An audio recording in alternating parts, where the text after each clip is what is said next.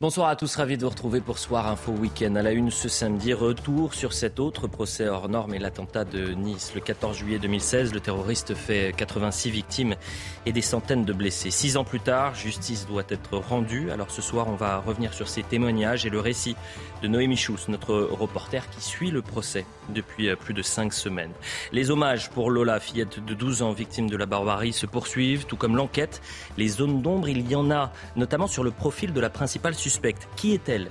Est-ce que le portrait de la SDF marginale tient la route? Élément de réponse dans cette euh, édition. Enfin, c'est un revers pour la France et son ministre de l'Intérieur, Gérald Darmanin. La justice belge refuse l'extradition d'Assani Hussein. On apprend que le prédicateur porte plainte contre le premier flic de France pour diffamation. Comment expliquer ce tel couac?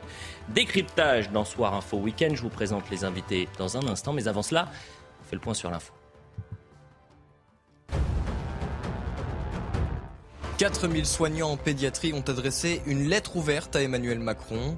Ils dénoncent la saturation des services hospitaliers et leurs conditions de travail.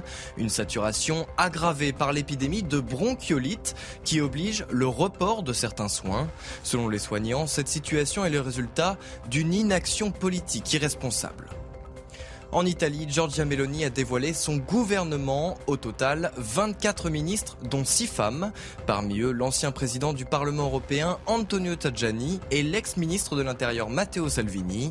L'une des surprises de ce gouvernement est Giancarlo Giorgetti, ministre sous l'ancien Premier ministre pro-européen Mario Draghi. Tous ont prêté serment ce samedi matin au palais présidentiel à Rome. Boris Johnson peut-il reprendre la tête du Royaume-Uni L'ancien Premier ministre, qui avait quitté ses fonctions pour des scandales, est de retour à Londres? Une présence qui renforce l'hypothèse de sa candidature pour Downing Street après la démission de Liz Truss. Le député conservateur Rishi Sunak reste pour le moment favori. Il a d'ailleurs déjà dépassé les 100 parrainages nécessaires. Voilà pour le point sur l'information. Ce soir, autour du plateau, Yves Gégaud est avec nous. Monsieur le ministre, comment allez-vous? Très bien, vous-même? Parfaitement, surtout quand vous êtes là. Olivier d'Artigol, c'est un plaisir de vous retrouver. Bonsoir Olivier. Jean Messia qui était euh, présent hier et qui joue les prolongations euh, ce samedi. Bonsoir Elliot. Pourquoi vous souriez? Parce que je suis heureux d'être avec vous. Mais vous savez que ça me fait plaisir d'entendre ça. Ça veut dire que vous êtes content d'être sur ce plateau. Bah, bien sûr, toujours. Hier, ça a bien marché. Hein. On grappille, on grappille, on grappille. Toujours, mais il y avait des gens exceptionnels hier sur le plateau, c'est pour ça. Oui, c'est vrai, c'est vrai. Mais il y en a encore. Merci pour ceux de ce soir. on est également euh, avec Noémie Schutz. Merci d'être avec nous, Noémie. Vous êtes journaliste au, au service police-justice de, de, CNews. Et je le disais dans, dans, les titres, on va revenir, on va faire en quelque sorte, c'est ce qu'on appelle parfois un pas de côté, mais pas vraiment. C'est-à-dire qu'il euh, y a un procès hors norme qui se déroule actuellement sur les attentats de, de Nice, l'attentat de Nice du 14 juillet 2016. Et, et c'est vrai, euh, d'ailleurs c'est triste de voir ça, euh, que euh, finalement il est peu ou pas traité euh, médiatiquement. Et pourtant, ce, ce drame a fait 86 victimes et des centaines de blessés. On était également en direct avec Jean-Claude Hubert, président et de l'association Life for Nice. Merci d'être avec nous, Jean-Claude Hubert. Est-ce que vous m'entendez déjà? Oui, je vous entends. Merci à vous. Je disais en préambule, et je vais vous donner la parole peut-être en premier, je disais en, préambule, et c'est vrai que médiatiquement, ce, ce, procès est peut-être pas suffisamment traité alors que euh, le 14 juillet 2016, il faut rappeler que la France a basculé une nouvelle fois dans l'horreur, dans l'enfer du, terrorisme islamiste. Exactement, et on dit que, euh, l'attentat de Nice lui-même n'est pas médiatisé depuis, mis à part la première année, il n'a pas été médiatisé depuis, à chaque commémoration. Et là, sur le procès, on s'aperçoit qu'il y a des jours, il n'y a pratiquement aucun journaliste au tribunal. Notamment hier, qui était le dernier jour euh, de l'audition des parties civiles, et dans l'après-midi de toutes les associations, euh, il n'y avait euh, personne. Euh, vous restez évidemment avec nous et on va essayer de, de chapitrer ce qui s'est passé ces cinq dernières semaines. Noémie, vous, vous êtes rendue à plusieurs reprises au Palais de justice sur l'île de la Cité à, Paris où se tient ce procès. Peut-être une première question sur le qu'est-ce qui vous a marqué sur ces cinq semaines? Un mot peut-être juste sur effectivement la, relative indifférence dont vous, dont vous parlez. On le constate, hein, je ne suis pas allée tous les jours des cinq semaines euh, où les parties civiles euh, ont été amenées à, à témoigner. Et j'ai fait certains jours le constat qu'on était une poignée de journalistes parfois, alors que l'année dernière, à la même époque, à la même période, pour le procès des attentats de, euh, du 13 novembre 2015, la salle était très pleine. ce qu'il est important de... il y a plusieurs choses qui, qui entrent en ligne de compte. il y a que beaucoup de victimes suivent le procès depuis Nice. Ça, c'est mmh. pour le côté partie civile. Donc il y a assez peu de partie civile à Paris. Et puis il y a aussi l'enjeu de ce procès et les accusés qui sont dans le box. Et on n'a pas la même, les, mêmes accusés pour le procès de Nice que pour ceux du, 13 novembre. On rappelle que le terroriste Mohamed Lawesh Boulel a été tué le soir de, l'attentat, mmh. qu'il y a huit personnes qui sont jugées aucune n'est jugée pour complicité, c'est-à-dire que euh, les juges instructeurs ont estimé qu'aucune des personnes renvoyées n'était au courant du projet précis d'attentat de, la Wesh Boulel. Et ça explique aussi pourquoi euh, ce procès euh, attire moins de, moins de journalistes. Alors, effectivement, ce, procès, quand on dit qu'il est hors norme, il faut regarder les chiffres. Vous avez près d'un millier de parties civiles, vous avez 130 avocats et, 100 médias qui sont accrédités pour, pour ce procès. Peut-être qu'on peut revenir avec vous, Noémie, sur la description de cette attaque terrible du 14 juillet 2016. Oui, euh, ça c'est quelque chose qui revient beaucoup dans les témoignages euh, de, tous ceux qui euh, ce soir-là étaient présents sur, sur la promenade des Anglais. C'est bien sûr l'horreur de, cette attaque, euh, jamais vu sur le, sur le sol français. Euh, il faut imaginer, hein, et d'ailleurs tous les, euh, toutes les parties civiles le décrivent, c'était une soirée de fête, on est le 14 juillet, vous avez des familles, vous avez des, des gens avec des poussettes, vous avez des touristes qui sont, qui sont là, donc des Français, des étrangers, tout le monde réuni mmh. à l'occasion du, du 14 juillet, la prom party, c'est-à-dire qu'il y avait à la fois le feu d'artifice et puis des concerts le, tout le long de la, promenade des Anglais, et à un moment, ce, ce camion 19 euh, tonnes qui va faire irruption sur la promenade des Anglais et sur, qui, sur plus de 2 kilomètres, euh, va euh, happer les, les, personnes. Et ça, vraiment, la, la, la, description que qu'en font les gens est assez terrible. Hein. Ils ont d'abord pensé que c'était un, quelqu'un qui avait perdu le, contrôle de son véhicule et puis qui mmh. comprennent que, en le voyant zigzaguer, parce qu'on sait que le terroriste a, a visé vraiment les, les, groupes de personnes, a, a visé un moment un stand de, de, de bonbons, a visé les, les, enfants, laissant les gens décrivent ce camion qui avale les corps en quelque sorte et qui laisse dans son sillage euh, des dizaines de morts ou de, blessés. Il y a eu d'ailleurs un moment très fort euh, euh, il y a quelques semaines avec la diffusion des images de vidéosurveillance. Ça avait mmh. fait débat. Certaines parties civiles et Monsieur Hubler faisait partie des associations qui demandaient la, diffusion de, ces images. on a donc vu ces images absolument terribles de, de, dévastation et ça permet aussi de mesurer ce qu'ont vécu, bien sûr, ceux qui ont été blessés, ceux qui ont perdu des proches, mais aussi tous ceux qui ont assisté à cette scène, même s'ils n'ont pas été euh, blessés euh, physiquement. C'est évidemment un soir qui était terrifiant pour tous les Français. Moi, j'ai le souvenir, et, c'est pour ça aussi que ça me marque, c'est-à-dire que c'était il y a six ans, j'étais, je commençais à peine à, à j'étais stagiaire, on était avec Julien Pasquier à Saint-Tropez pour un événement de tennis. Et finalement, on s'est retrouvés à devoir couvrir euh, cet euh, attentat et on est arrivé sur cette euh, promenade quelques heures après, après le drame et on a passé une nuit et pour le coup effectivement à, couvrir une nuit en enfer. Je me tourne vers vous, Jean-Claude Hubler. je rappelle que vous êtes président de l'association Life for Nice. quel regard vous portez sur ces cinq premières semaines de procès? Qu'est-ce que vous retenez de ces cinq premières semaines? Les auditions des parties civiles, de tous ces témoignages, ces familles détruites. Euh, et vraiment, vraiment, vraiment, tous ces, témoignages poignants euh, du sort de l'attentat. Euh, alors, je reviens, on est plus à quelques mille, on est à, plus de 2500 parties civiles à, hier, hein, parce qu'il y a encore les nouvelles parties civiles qui se sont démontrées. donc, ça fait quand même beaucoup. Et donc, voilà, c'est vraiment tous, ces témoignages, tous ces témoignages qui corroborent et surtout euh, la sécurité le soir de l'attentat. Euh, malheureusement, la connexion est difficile, Jean-Claude Hubler. Euh, on va continuer de, décrire et, de parler de tout cela. Donc, si vous arrivez à, trouver un endroit où on vous entendra un tout petit peu mieux, ce serait, vraiment meilleur pour la, compréhension de, ce que vous vouliez dire. Noémie, je me retourne une nouvelle fois vers vous sur le destin, et c'est ce qu'il disait Jean-Claude Hubler, sur le destin tragique le destin d'une famille décimé qui vous a également marqué oui, on a entendu euh, beaucoup de, proches de disparus. Euh, il y a eu ces témoignages de parents, notamment parce qu'une des particularités de l'attentat de Nice, c'est qu'il y a eu des enfants, des adolescents, 15 mmh. enfants et adolescents mmh. victimes. Euh, c'était assez différent des attentats euh, parisiens qui ont euh, visé des, adultes réunis dans des salles de concert ou des, ou des terrasses de, café. Donc il y a eu la souffrance de ces parents qui ont perdu un mm. enfant. Et puis effectivement, il y a eu cette famille, cet homme, Christophe, dont le témoignage m'a effectivement beaucoup marqué. il a perdu ce jour-là six membres de sa famille. Il est ils sont partis à 7 sur la promenade des Anglais. Il est parti avec son épouse, mmh.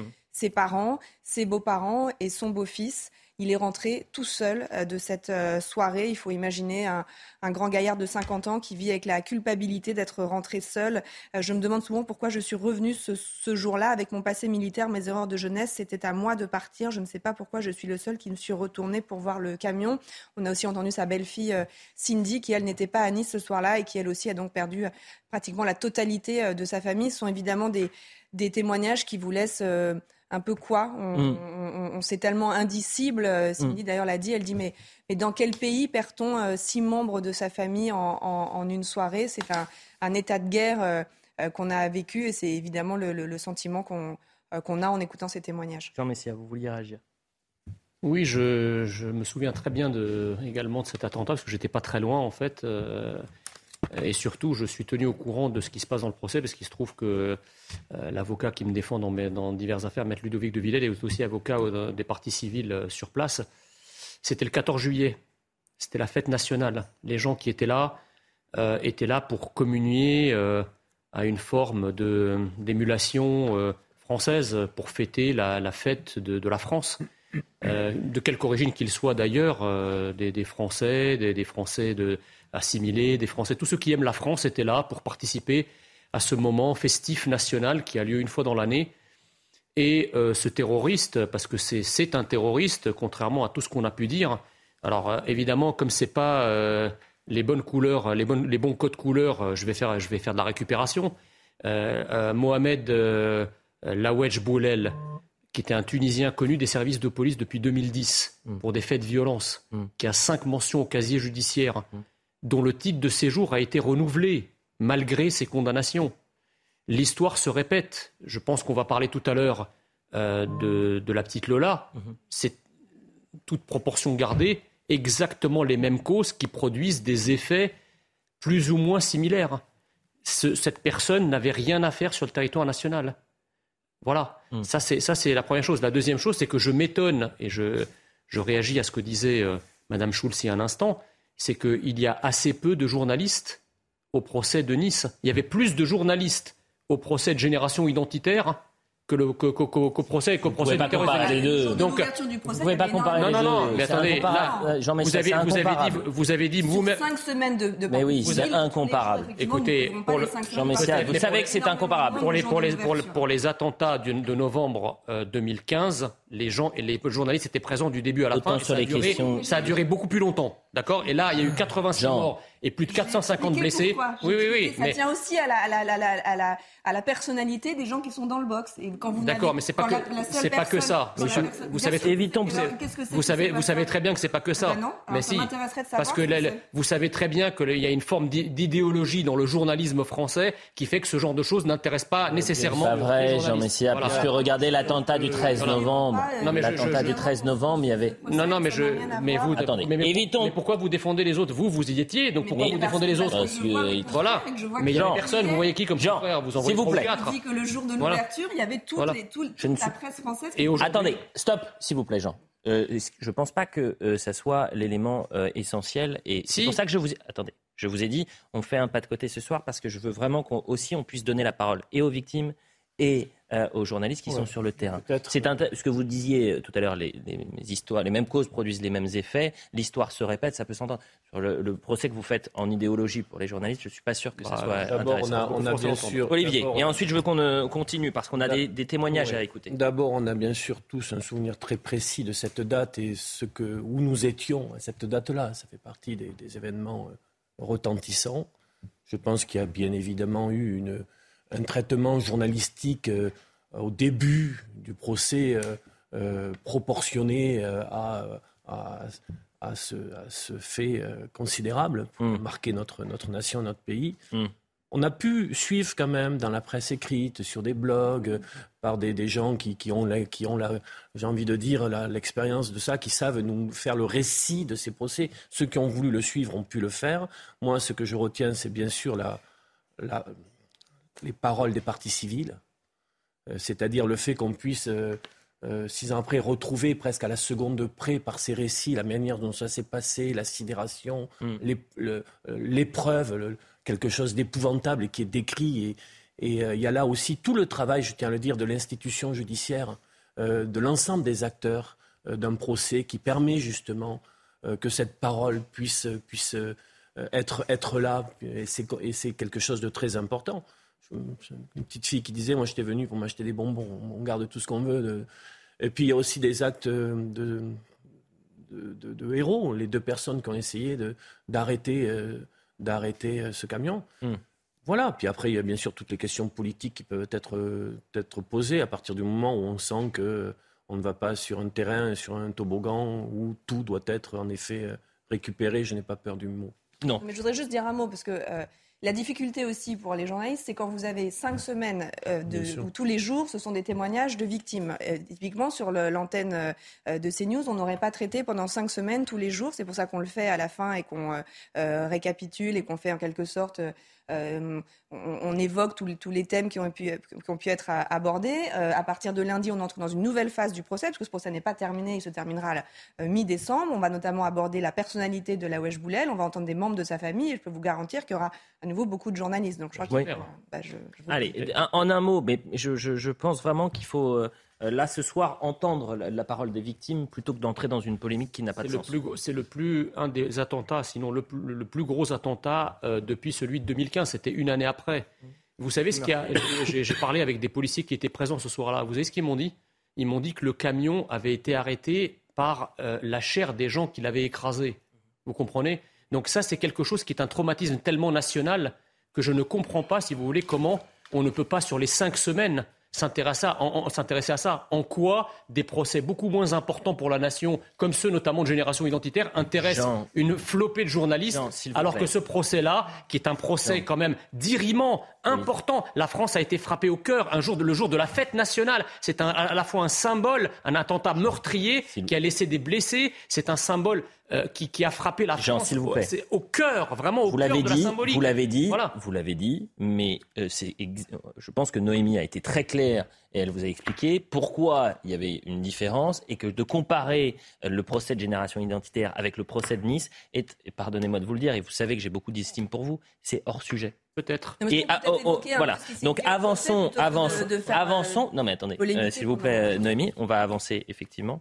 Et je veux qu'on revienne justement sur ces témoignages. Vous avez évoqué les, enfants qui étaient morts le soir de l'attentat, mais vous avez aussi des, des, centaines, des centaines et des centaines de témoins euh, de, de, de, ce drame. Oui, et on a entendu, certains sont venus témoigner, euh, Juliette, Lucie, Anaya, Lucas, Enzo, ils avaient 4, 6, 11, 13 ans au moment des faits. Je ne pensais pas que 20 secondes pouvaient avoir autant d'impact dans une vie. Ça, c'est Juliette, euh, qui avait 16 ans en 2016, qui nous a dit ça à la barre. Avant cet attentat, j'étais très sociable, très heureuse, j'avais foi en l'être humain. Ça n'est plus le cas.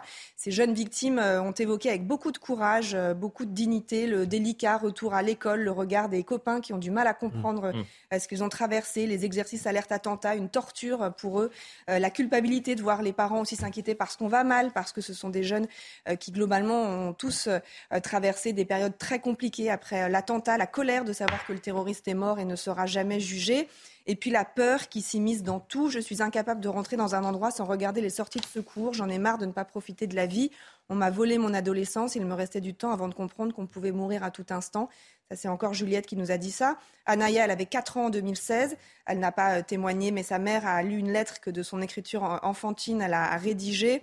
Ce jour-là, ma mère m'a sauvé la vie. Elle m'a expliqué que quelqu'un de méchant avait fait du mal à beaucoup de gens. Je n'oublierai jamais cette date de ma vie. On va écouter Lucie, c'est une jeune femme de, 20 ans. Elle travaille dans l'hôtellerie, elle avait donc 14 ans en juillet 2016. Elle a beaucoup hésité à venir témoigner parce qu'elle ne se sentait pas légitime et je pense qu'on abordera ce, point-là aussi après.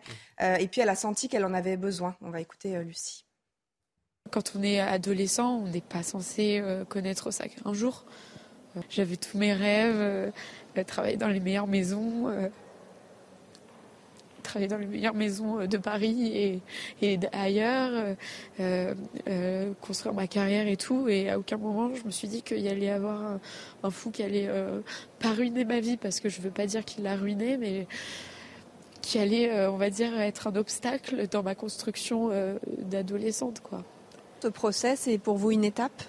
Oui. Ah oui, c'est une étape très importante, je pense, dans la, la reconstruction. Et j'avais besoin de sortir euh, ce que j'avais vécu et que ben forcément, ça, fait partie aussi de la thérapie de, parler. Ça fait, ça fait du bien.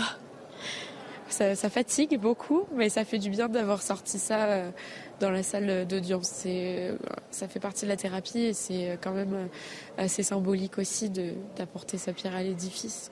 Avant d'avoir votre réaction, Yves Gégaud, parce que vous avez été écouté attentivement Noémie Schulz et les témoignages, peut-être qu'on peut se reprendre connexion avec Jean-Claude Hubler. Je rappelle que vous êtes président de l'association Life for euh, nice, euh, ces témoignages, vous, vous les avez entendus pendant euh, cinq semaines. Mais je ne vous ai pas posé cette question sur, sur ce soir du 14 juillet 2016. Vous étiez où? J'étais au moment où le camion est arrivé, j'étais encore sur la plage. J'ai vu arriver sur ma gauche, j'avais le dos à la mer. Et là, j'ai tout de suite compris en entendant ce bruit, ces cris, et tout Val d'Aville, c'était à la tempête. J'ai dit à mes amis, j'ai dit à mon vœu de ne pas bouger de la plage et je suis monté. Quand je suis arrivé sur la promenade, c'était une scène d'horreur, une scène de guerre. Euh, j'ai fini à l'endroit euh, de l'angle Grand Bêta, euh, promenade des Anglais, neuf décès à cet endroit-là. j'ai accompagné une dame à partir, à décéder, et un monsieur aussi. Donc c'était vraiment une scène de guerre. On ne pouvait rien faire pour eux. Vous parliez tout à l'heure de Lucas et de son frère Enzo ce soir-là, leur, maman était en train de faire un point de compression à une personne qui était en train de faire une hémorragie. Et je ne savais pas, parce que je l'ai retrouvé trois ans plus tard derrière, elle habitait pas loin de chez moi, que son fils était passé, euh, son fils Lucas était passé sous le camion, avait eu les, les jambes escapées et qui avait, elle l'avait déposé sur le, le, le, plagiste du bas. Et euh, quand je les ai rencontrés, cette famille-là, euh, chez eux, Lucas, Enzo, Nathan et la maman. D'ailleurs, qui a eu un gros problème hier, d'ailleurs au tribunal.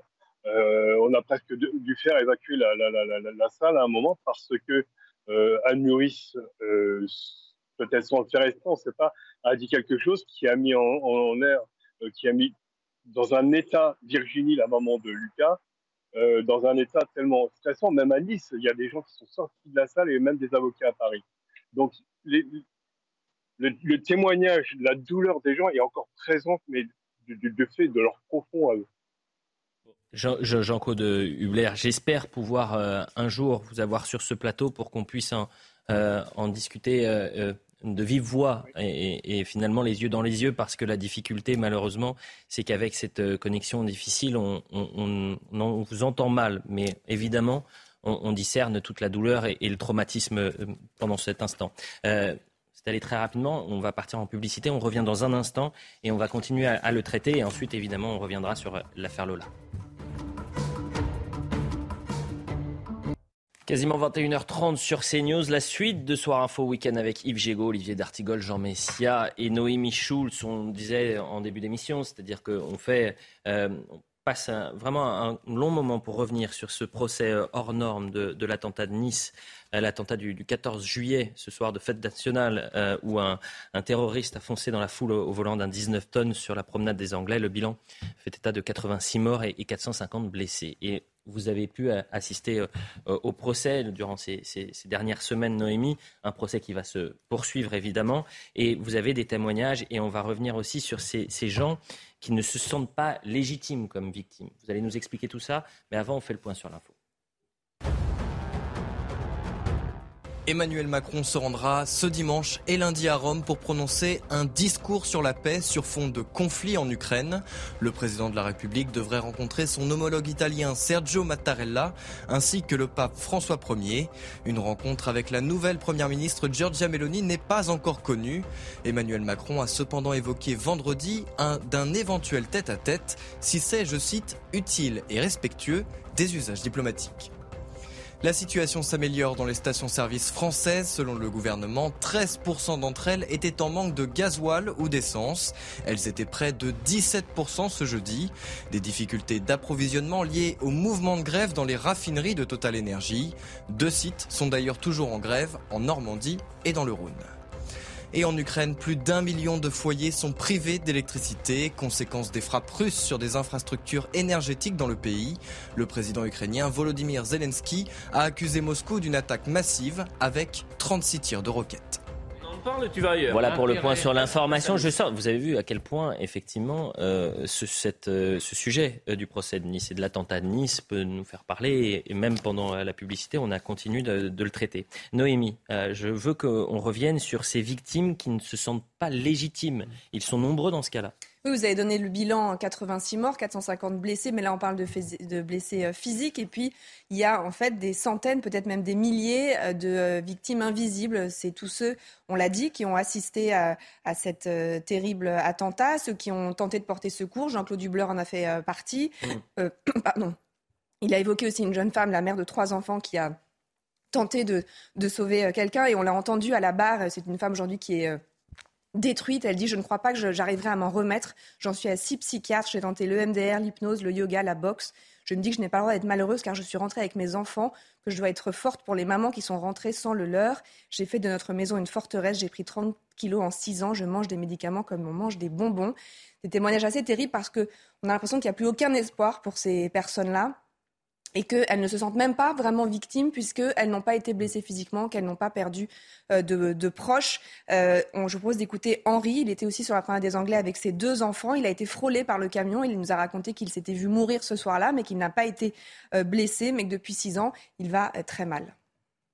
On ne se connaît pas, mais on se connaît, on a tous les mêmes points communs. On, a tous des difficultés à vivre parce qu'on dit ben, on est victime, on a eu la chance de perdre personne dans notre vie, de ne pas être blessé, mais on a du mal à vivre tous les jours tous les jours que Dieu fait, on a du mal à avancer. Il y a certains euh, avec qui je parlais, euh, ils ont abandonné leur travail, ils ont perdu leur femme, leur famille, parce qu'on a un statut de victime invisible. Et donc c'est vrai que si ce procès peut bien sûr faire justice et, honorer la mémoire de celles et ceux qui sont morts, mais aussi de mettre un peu en lumière ceux qui souffrent sans rien dire et qui, et où ne se voit pas, c'est au moins un, bon point positif pour ce, procès. Il y a des gens autour de moi, euh, dans les amis, dans les amis proches, bah, qui se sont un peu éloignés parce qu'ils ne comprennent pas. Et il faut systématiquement justifier la douleur, le fait de ne pas pouvoir travailler, de, de, craindre que ça revienne et d'avoir des angoisses tous les jours lorsque je conduis et que je suis sur la promenade des Anglais. Mais c'est vrai que d'une façon générale, lorsqu'il y a un camion blanc qui passe à côté de moi, qui me frôle ou qu'il y a un bruit euh, par un camion poubelle qui ramasse des poubelles ou du verre, bon ben je, j'ai peur, euh, j'ai des angoisses, oui j'ai, souvent des angoisses. Et c'est vrai qu'en y passant tous les jours deux à trois fois par jour minimum, week-end compris, c'est pas évident. C'est pas évident. Yves Gégaud, vous vouliez réagir oui, ce procès, il, a deux vertus, comme tous les procès, euh, punir les coupables, mais le coupable est mort. Donc effectivement, on comprend qu'il y ait moins euh, de regard sur ce procès. Je, ne partage pas ce que disait Jean Messia sur une, idéologie qui empêcherait qu'on s'intéresse au procès. Le coupable est mort. C'est la différence avec, euh, bah, avec Mohamed Merah, c'est la différence avec des, autres. Et puis la deuxième, vertu, la deuxième vertu, c'est les victimes. Et là, on entend les victimes. Et effectivement, euh, les victimes, c'est celui naturellement qui a eu des morts, c'est celui qui est blessé, mais c'est aussi celui qui était là, qui a eu peur, la peur de sa vie, et qui a besoin de parler, et qui a besoin que ce projet, ce procès de la République, des juges de la République, vienne purger une partie de cette douleur. Donc je pense qu'il faut s'incliner devant ce sujet-là. Et je suis pas sûr qu'on a intérêt à faire des polémiques, à essayer de, rattraper ça. Je pense que comme tout sujet douloureux dans l'histoire, il faut un petit temps de latence avant d'engager des débats euh, derrière. Chacun sa méthode, cher Jean Messia. Moi, ce soir, j'ai pas envie de polémiquer avec vous. J'ai juste envie de m'incliner devant les gens qui souffrent, qui étaient là et qui ont souffert. Ça pas. Et puis les polémiques où chacun ramène son bout de grain pour expliquer que ça donne de l'eau à son moulin, on verra ça. Ah bah ça vous dérange pas de le faire quand il s'agit de, de, victimes racisées. Là, euh, c'est open bar pour la pour, pour la récupération. Ça, ça c'est ça c'est ça c'est la première chose. Moi, je dis une chose simple. C'est parce que vous êtes mal à l'aise et que vous je êtes dis non non non, pas du tout, absolument pas. Je, je les maintiens. Je dis simplement que cet attentat a été le deuxième attentat le plus meurtrier, l'attaque la plus meurtrière faite sur le sol français depuis la fin de la Seconde Guerre mondiale. dit le contraire Si nous étions un pays dont les élites sont respectueuses de l'identité nationale, ce procès aurait dû faire, aurait dû faire euh, œuvre de symbolique, c'est-à-dire qu'on aurait dû en parler tous les jours. Et si les médias sont pas là pour en parler, c'est certainement pas le procès qui va parler de lui-même. Ça, c'est la première chose. La deuxième chose, quand on, quand on dit, oui, mais le, là, je reviens sur la personnalité du coupable, on dit, bah, Mohamed euh, la, Lawesh Boulel, il n'était pas fiché S. Mais rendez. oui, oui, non, mais c'est pas vous qui avez dit ça, mais je l'entends souvent. Je dis simplement une chose, c'est que vous avez certains euh, euh, musulmans qui, dans, dans une certaine idéologie islamique, Ils font des attentats pour emporter la vie de l'autre, pour se racheter après une conduite dissolue. C'est exactement ce qui est arrivé à ce monsieur. Et la dernière chose, quand j'entends dire ah oui, mais euh, il y a eu des morts de toutes les origines, de toutes les nationalités, c'est vrai. Mais vous voudriez quoi? Que le mec il, zigzague sur la promenade pour viser exclusivement les blancs? Il euh, faut arrêter avec ça. Euh, il a visé la France le jour de la fête nationale. Et il y a eu des dommages collatéraux. Effectivement. Je trouve que vous, voilà, vous êtes en train de vous enfoncer parfois, Jean Messia, et je le dis encore une fois, je le répète, j'ai beaucoup d'estime pour vous, mais parfois vous vous enfoncez dans la caricature et dans une généralisation qui est dangereuse. Ce qui s'est passé. Non, c'est alors la colère. Vous pouvez pas avoir, pardonnez-moi, vous pouvez pas dire j'exprime la colère des Français comme si Yves Gégaud, Olivier d'Artigol euh, ou moi-même ne l'exprimions pas, ou Noémie Schulz qui est sur le terrain. Donc euh, voilà, je ne veux pas faire de polémique ce soir sur ce dossier-là. Je ne veux absolument pas faire de polémique. L'objectif de, de, notre première demi-heure, c'était de, faire un point, de euh, donner la parole aux, victimes ben et, aux parties civiles, d'essayer de se dire que six ans plus tard, il faut que justice soit rendue. Et je trouve que euh, aujourd'hui, euh, finalement, si les médias en parlent un peu moins, on ne va pas faire de hiérarchie dans les procès, mais Noémie l'a très bien expliqué pourquoi il était peut-être un peu moins traité. Et c'est pour ça que ce soir, j'ai voulu qu'on le traite longuement. Ce soir, donc, on en parle. Oui. Ce soir, nous en oui, parlons. Très bien. Oui. Et, et, ce n'est pas, comme euh, vous la, Noémie nous a dit, ce n'est pas fini. Il va y avoir une autre actualité dans ce procès. Hmm. Oh, c'est. Euh, je, je peux. Euh, et dans les, deux, dans les deux dimensions, mais il n'y a pas à se lâcher, justement. Il n'y a pas à se lâcher, justement. Et dans les deux dimensions qui ont été rappelées. avec votre air faussement. Euh, oh, non, attendez, Jean, s'il vous plaît. Et dans les deux. Euh, mais continuez, vous donnez une Jean, très bonne non, non, non, non, mais on va pas faire le. Allez, je parle, avis, je parle comme je veux. Voilà. Avec la forme que je décide de prendre. Oui, d'accord mais et vous, et vous faites, et vous faites vous aussi, Jean, Jean Messia, comme vous le souhaitez. Non, comme vous le souhaitez. Et chacun jugera. Donc, je veux, euh, je ne, je ne vous ai pas interrompu depuis le début de l'émission. Moi non plus. Donc, si. Non. Ça va être long. Hein allez-y, allez-y, allez Donc je veux simplement dire que dans cette parole euh, des partis civils et dans ces victimes, où nous retrouvons euh, tout ce qu'est la société française dans sa diversité, les générations, les, les, les, les situations sociales, y compris les confessions, mmh. bien évidemment. Cette parole des partis civils dans un tel moment, elle a une vertu très importante d'abord pour ces partis bah civils, pour essayer de se réparer et nous avons suffisamment d'actualités où euh, les polémiques arrivent euh, dès les premières secondes pour essayer parfois de faire silence et d'écouter ces personnes comme on vient de le faire. Est-ce que c'est trop demandé ça? Non, Noémie Schulz, je veux qu'on revienne. On a passé les cinq premières semaines du procès. Ça va durer encore combien de temps, le procès des attentats de Nice? Le procès doit se terminer euh, à peu près à la, moitié du mois de décembre. Donc on va commencer à partir de lundi, euh, rentrer dans, la phase... Euh, effectivement, on va s'intéresser aux accusés, aux personnes qui sont dans le box. Cette semaine, on va notamment s'intéresser à, au grand absent, hein, Mohamed Lawesh Boulel, qui n'est pas là, le, le, le, le, terroriste qui est mort ce soir-là, avec notamment les, les, auditions de membres de, de, sa famille. Et puis ensuite, on entendra les, les, accusés, dont on rappelle que trois d'entre eux sont renvoyés pour association de malfaiteurs terroristes, mmh. euh, soupçonnés d'avoir euh, notamment fourni, euh, aidé à la participer à, à, la recherche du camion, mais ils expliquent tous qu'ils n'étaient pas au courant de son projet d'attentat et ils ne sont pas renvoyés pour complicité, à la différence euh, des attentats du 13 novembre et des attentats de janvier 2015, où nous avions dans le box des accusés des gens renvoyés pour complicité. Et puis vous avez des gens qui ont fourni des armes, mais y compris des gens qui ont fourni une arme à quelqu'un, qui l'a fourni à quelqu'un, qui l'a fourni à Mohamed Lawesh Boulel, et donc pour lesquels les peines encourues sont, sont moins lourdes. Bon, écoutez, merci beaucoup Nomi, parce que hein, déjà vous allez rester encore un peu plus longtemps, parce qu'on va parler de Lola, et je sais que vous suivez également cette affaire. Mais merci pour le traitement euh, de, du procès de l'attentat de Nice. On continuera de le faire euh, le, week-end sur, sur CNews, bien évidemment, et la semaine, mais c'est toujours intéressant de vous avoir sur le, plateau. Et je vous dis, c'est pour ça que ça me fait de la peine qu'il y ait une polémique autour de, ce, de ce, cette affaire, parce que euh, moi, je raconte jamais ce qui m'est arrivé. Je vous dis, c'était un, un, élément qui a marqué ma vie de journaliste. C'est-à-dire que j'étais encore stagiaire. Je me suis retrouvé de Saint-Tropez pour couvrir un événement aussi terrifiant.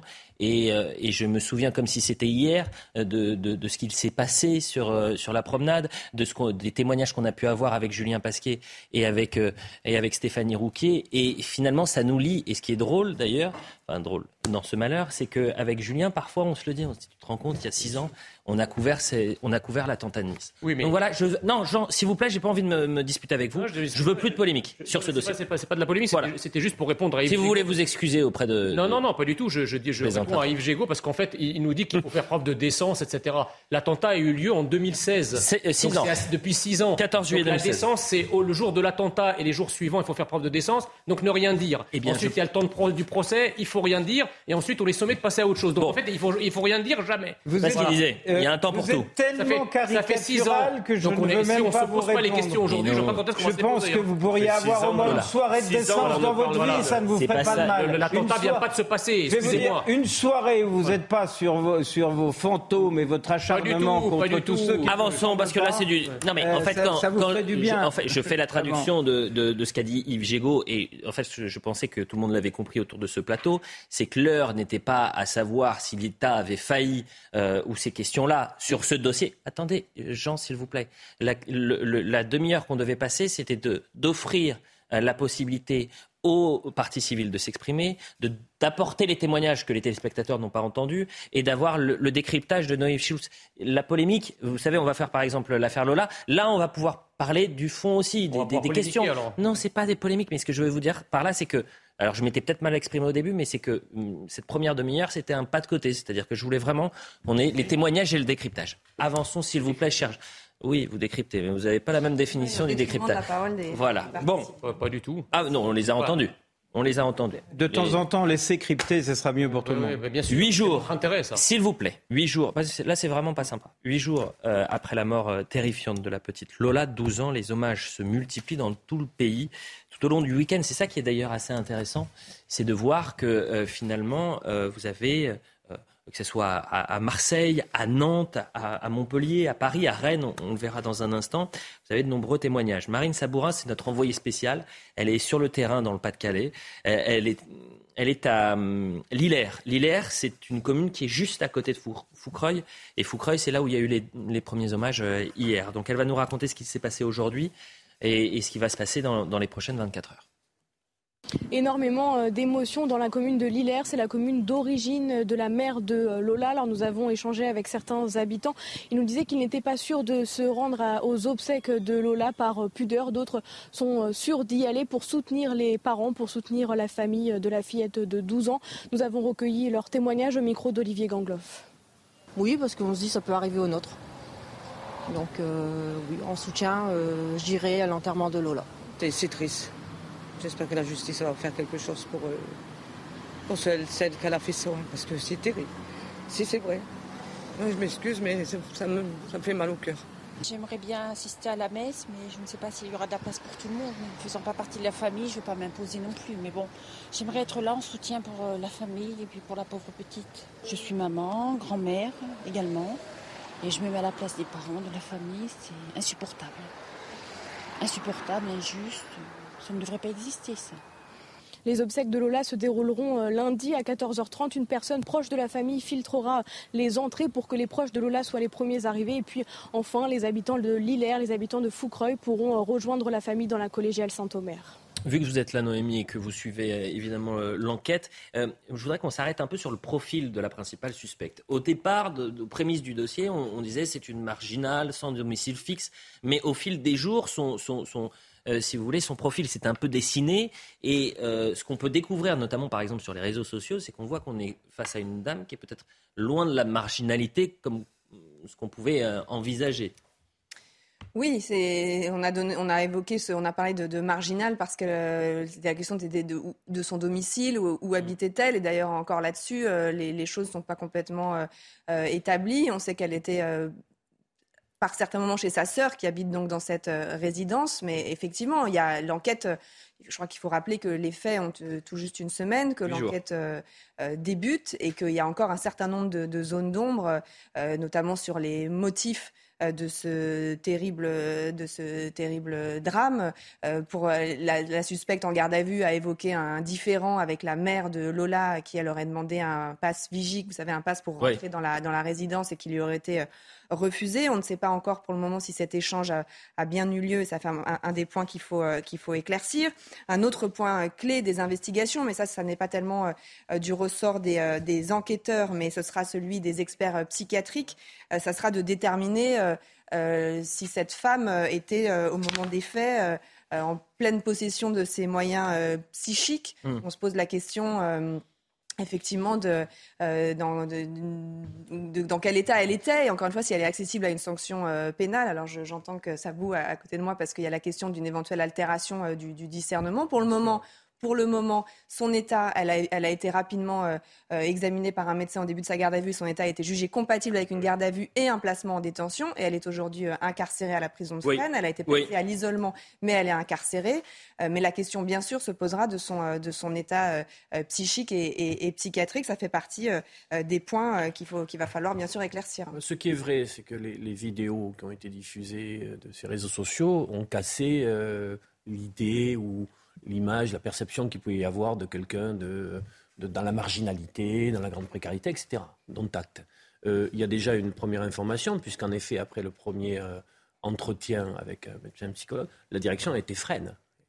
Et pas, euh, un hôpital psychiatrique. Un psychiatrique Après, moi, que, faire d'autre que d'attendre les éléments de l'enquête judiciaire? Ça, ça, mérite toujours aussi de saluer le travail de la PJ sur ce dossier dans le contexte qu'on connaît concernant l'avenir de la PJ et d'attendre les éléments d'enquête, puis après les éléments, je le souhaite, euh, d'un procès pour, euh, pour bien évidemment euh,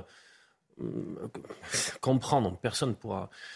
J'ai pas été choqué par les interpellations des parlementaires sur la politique d'immigration, sur, On va y venir. sur l'OQTF, etc. J'ai pas été choqué par ça. Mais chacun aura pu voir cette semaine, notamment au regard de ce qu'a demandé la famille, la manière dont cela s'est passé. Chacun en tire des enseignements. Il y, a, derrière, c'est effroyable. Euh, il y, a, un, double degré, si j'ose dire, un triple degré même. Le premier degré, c'est le caractère absolument effroyable de ce qui a été fait à cette petite fille. Cette femme, si ce qui a été raconté est juste, il n'y a pas de raison que ça ne le soit pas, euh, a, fait preuve d'une sauvagerie, mais, inimaginable, qui mmh. fait froid dans le dos, qui glace d'horreur. Il y a euh, une deuxième chose, et, ça nous distingue un peu des attentats, de l'attentat de Nice ou d'autres choses, c'est qu'on euh, ne sait pas pourquoi elle l'a fait. L'attentat de Nice, c'est une attaque euh, de terroristes au nom de l'islam politique qui viennent s'attaquer à notre pays.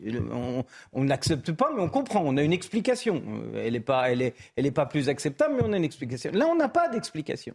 Alors il y a eu des tentatives d'explication sur ce sujet, mais pour l'instant, euh, moi, on ne sait pas pourquoi cette femme euh, s'est déchaînée euh, sur cette petite fille avec une telle sauvagerie puis il y a un troisième étage qui est l'étage effectivement politique, qui consiste à dire si elle avait été renvoyée comme elle aurait dû l'être, euh, et ça ne serait pas passé. C'est ce que disent de nombreux responsables mais, politiques. C'est ce que disaient. Et, factuellement, c'est vrai. Et ça ouvre un débat mmh. factuel sur ces fameuses euh, euh, obligations de quitter, le territoire, dont depuis des lustres on dit. Je n'ai d'ailleurs entendu mais personne proposait quoi que ce soit pour améliorer le système. Mais personne. Les petits yakas, les grands yakas, les moyens yakas, ils sont tout autour euh, de, de, de, partout. Mais personne n'a proposé quelque chose d'opérationnel, quelque chose de crédible. Euh, parce que l'idée de dire, oh, ben, on va montrer nos muscles et puis on va montrer aux États qu'il faut qu'ils reprennent leurs ressortissants, c'est un leurre. Je le dis. C'est un leurre. Je me permets de faire une petite parenthèse. Jean Messia, attendez. je justifie. J'ai dit une bêtise hier soir. Mais il y a ces trois étages. Voilà. Attendez. Jean, j'ai juste dit une bêtise hier soir parce que euh, sur les réseaux sociaux, vous savez, il y a un réseau TikTok et elle a publié plein de mmh. petites vidéos. Euh, et euh, je sais que sur le corps de la petite Lola, on avait retrouvé des chiffres 1 et 0. Or, sur les publications de cette fameuse principale suspecte, vous avez à chaque fois sur publié en octobre les chiffres étaient inversés et j'avais l'impression que c'était tous les euh, chaque 10 du mois et en fait c'était euh, mm. il y a eu de nombreuses publications en octobre de cette femme. C'est d'ailleurs assez surprenant. Cette jeune femme, je l'ai je l'ai vue lundi dernier puisqu'elle a été ah euh, à la mm. sortie de elle, a, elle, a, été donc, elle a fait 48 heures de garde à vue. Elle a été déférée devant les juges d'instruction qui lui ont signifié sa mise en examen. Et ensuite, la procédure veut, que vous passiez devant un juge des libertés et de la détention. Hmm. Et c'est ce juge-là qui détermine si vous pouvez être laissé libre euh, sous contrôle judiciaire, avec notamment un bracelet électronique, ou si vous êtes envoyé en détention. Au regard de la gravité des faits, d'ailleurs, la, euh, la, juge des libertés de la détention a, a motivé le, le, placement en détention provisoire, notamment en raison des, euh, de, du risque de réitération majeure. Elle a parlé d'un passage à l'acte d'une telle extrémité pour un motif aussi vain, montre une facilité inouïe dans le passage à l'acte et fait craindre un risque sérieux de réitération. Cette audience a été s'est déroulée à huis clos, mais on a eu le temps de, de, de la voir avant que le huis clos soit décrété par la présidente. Et donc, on a vu cette, une jeune femme au visage très euh, juvénile, euh, avec beaucoup de cicatrices d'acné sur le visage. C'est pour ça que moi, les premières vidéos de TikTok, je n'ai absolument pas reconnue. Euh, on m'a dit, est-ce que, est que, tu la, est-ce que tu la reconnais? Je ne la reconnaissais pas parce, qu'il y a énormément de filtres, de maquillage, mm. et très différente de cette jeune femme qu'on a vue, pas vraiment coiffée, pas maquillée, mais qui m'a frappée par le calme qui était le sien. C'était pas quelqu'un qui était particulièrement agité. Elle a échangé quelques mots avec son avocat. Elle a euh, balayé la salle du regard. Elle a soutenu le regard des journalistes, notamment quand on la regardait, elle soutenait notre regard. Elle euh, n'était pas quelqu'un qui était prostré euh, dans le box. Mm, mm, mm. quand la présidente est arrivée, on s'élève parce que dans une, dans une salle d'audience, vous vous levez quand les magistrats arrivent. Elle a regardé tout le monde avec des yeux un peu interloqués. Qu'est-ce que c'est que, ce, qu'est-ce que, c'est que ça? Après, je euh, je n'ai pas entendu le son de sa voix, je n'ai pas entendu ses explications. Je ne peux pas vous en dire plus sur, euh, sur ce qu'elle a apporté comme explication, mais c'est toujours euh, intéressant de, de, voir comme ça les, personnes dont on parle. Cher Jean, allez-y. Non, mais Olivier d'Artigol a dit quelque chose de très juste. Il a dit qu'en fait, il y a eu une première, un premier diagnostic qui a été posé par les journalistes, dont on découvre qu'à certaines occasions, ce sont des professionnels de la santé mentale qui immédiatement euh, nous ont parlé de déséquilibrés, de problèmes psychiatriques, etc. Ensuite, effectivement, il y a eu les réseaux sociaux, bien heureux réseaux sociaux. Parce qu'il euh, y, a y a des tests qui auraient pu comme ça, il y aurait, bien, il y aurait eu des tests qui se seraient prorogés et prolongés en dehors de toute forme de vérité. Moi, je dis qu'on ne peut pas faire de diagnostic si on n'est pas un professionnel de la santé mentale et on ne peut pas faire surtout de diagnostic si on ne reçoit pas le patient. Or, que je sache, aucun journaliste et, et personne, sauf les personnes, les professionnels, ne sont habilités à formuler un diagnostic. Donc la question que je me pose, c'est pourquoi, malgré ça, on pose immédiatement un diagnostic euh, euh, sur cette personne-là, sur cette, sur, cette criminelle-là? Alors on va me dire, oui, mais parce que le crime est abominable, j'entends. Hmm. Mais le fait que le crime soit abominable n'est pas nécessairement la signature d'un malade psychiatrique, c'est juste une psychopathe en fait. C'est bizarre parce que pour Michel Fourniret ou Nordal Lelandais ou Francis Holm, qui lui, pour le coup, avait la gueule de l'emploi, personne n'avait parlé de, psychiatriquement défaillant. C'est devenu qu'après, lorsque les psychiatres se sont prononcés. ça n'a pas été spontanément affirmé comme ça. Il y a des expertises psychiatriques qui sont Non, non, non, non, attendez, attendez. Lorsque, les, lorsque, certains médias, lorsque certains médias appellent le crime connu parle de déséquilibre psychiatrique, c'est une, c'est, c'est un geste La publicité, rien d'autre. La publicité. Idéologique. Non, allez-y. C'est comme Comilly Traoré pour l'affaire Halimi dont nous avions parlé ensemble sur ce plateau. Ce débat, c'est juste qu'on recherche à comprendre pourquoi elle a fait cette horreur. C'est juste la publicité. effectivement, on tourne autour, on ne sait pas. On va remercier Noémie Schulz. Parce que euh, c'était un peu effectivement compliqué, mais je vous remercie parce qu'on a pu euh, quand même traiter euh, cette, ces cinq premières semaines de procès de l'attentat de Nice. Et ce que je vous propose, c'est de revenir. c'est quand le, prochain temps important de, de l'attentat de Nice Maintenant, on va rentrer dans la phase avec notamment l'examen des faits, la personnalité des, accusés, mais encore une fois, des accusés qui ne sont pas jugés pour avoir participé à la préparation de cette attentat. Revenons, revenons à la fin du procès et euh, je voudrais, euh, si possible, euh, que sur le plateau, il y ait Jean-Claude Hubler, qu'on a mal entendu malheureusement, le président de l'association Life for Nice, et nos pensées vont évidemment euh, aux, familles des victimes de l'attentat de Nice. On revient dans un instant, il y a du débat, et là ça va être intéressant, aussi intéressant. Pourquoi? Parce qu'on va se demander, est-ce qu'on a le droit de se rassembler alors que la famille disait, les rassemblements politiques, c'est non pour le, à propos de l'affaire Lola. On va parler des policiers. Il y a eu encore un refus d'obtempérer, là aussi. Et des pompiers. Des pompiers sont agressés par des lycéens. Mais le monde devient fou. On revient dans un instant. Jean a promis de ne pas vous couper la parole, euh, Yves et Olivier. C'est vrai Oui. Et d'être gentil. C'est signé C'est signé, c'est signé, c'est bon. La pub. À tout de suite. Un peu plus de 22 heures sur CNews. Merci à tous si vous nous rejoignez sur CNews. À la une ce samedi, les Français sous le choc, huit jours après la découverte macabre du corps martyr de la petite Lola. Plusieurs rassemblements se sont tenus aujourd'hui et beaucoup condamnent la récupération politique. Mais est-ce qu'un rassemblement peut se tenir sans instrumentalisation sans récupération On en parle dans un instant. Une nouvelle fois, la police confrontée à l'impunité des délinquants. Dans le Lot-et-Garonne, deux policiers ont été blessés lors d'un refus d'obtempérer. Après une course-poursuite, on vous explique tout dans cette édition. Enfin, quatre sapeurs-pompiers blessés à Tours ce vendredi en marge d'une manifestation lycéenne. Le ministre de l'Intérieur a réagi. Les images font froid dans le dos. On y voit des délinquants frapper et mettre à terre des pompiers. Comment expliquer cette violence sans limite? Élément de réponse dans Soir Info Week-end. Le point sur l'info et ensuite on commence le débat. Édouard Philippe échappe à une mise en examen dans la gestion gouvernementale du Covid. Une enquête est en cours pour mise en danger de la vie d'autrui et abstention volontaire de combattre un sinistre. La Cour de justice de la République, en charge du dossier, a placé l'ancien Premier ministre sous le statut de témoin assisté. Les magistrats ont estimé qu'il n'avait pas réuni les indices graves ou concordants nécessaires pour engager des poursuites. En Allemagne, 80 000 personnes ont défilé cet après-midi à Berlin en soutien aux manifestations iraniennes. Une manifestation organisée par un collectif de femmes qui s'est déroulée dans le calme selon les forces de l'ordre.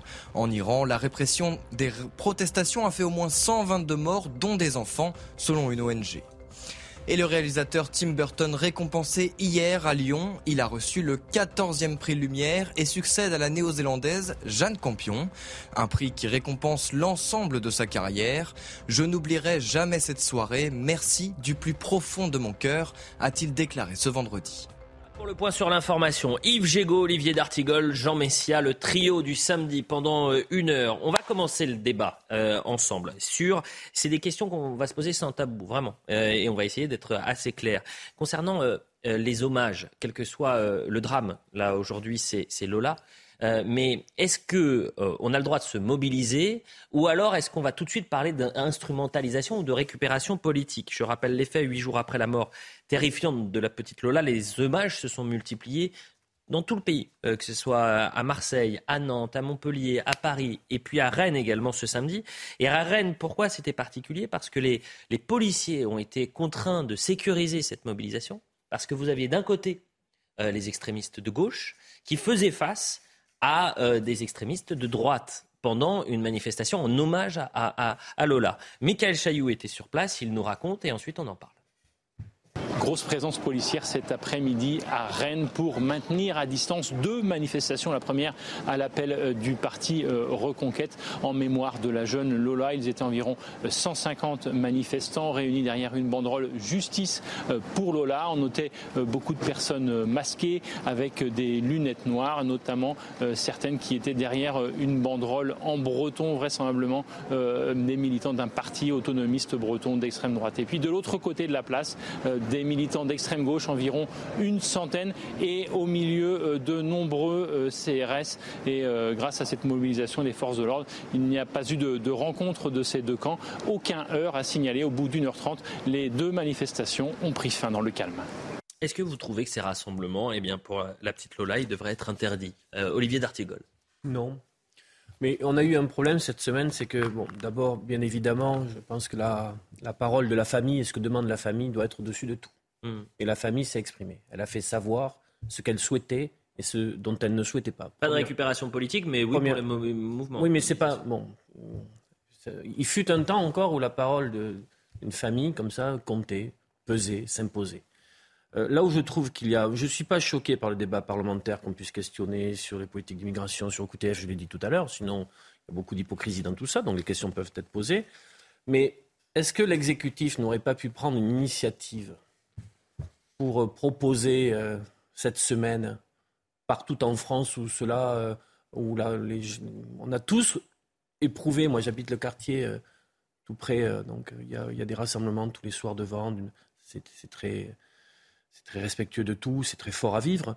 Mais est-ce qu'il n'y aurait pas pu y avoir une initiative de l'exécutif en disant, mais toutes celles et ceux qui le souhaitent, à 18h, devant, je ne sais pas, devant les mairies ou devant les préfectures, vous pouvez vous rassembler parce qu'on a bien sûr besoin dans ces moments-là qu'il y ait une unité qui se constitue.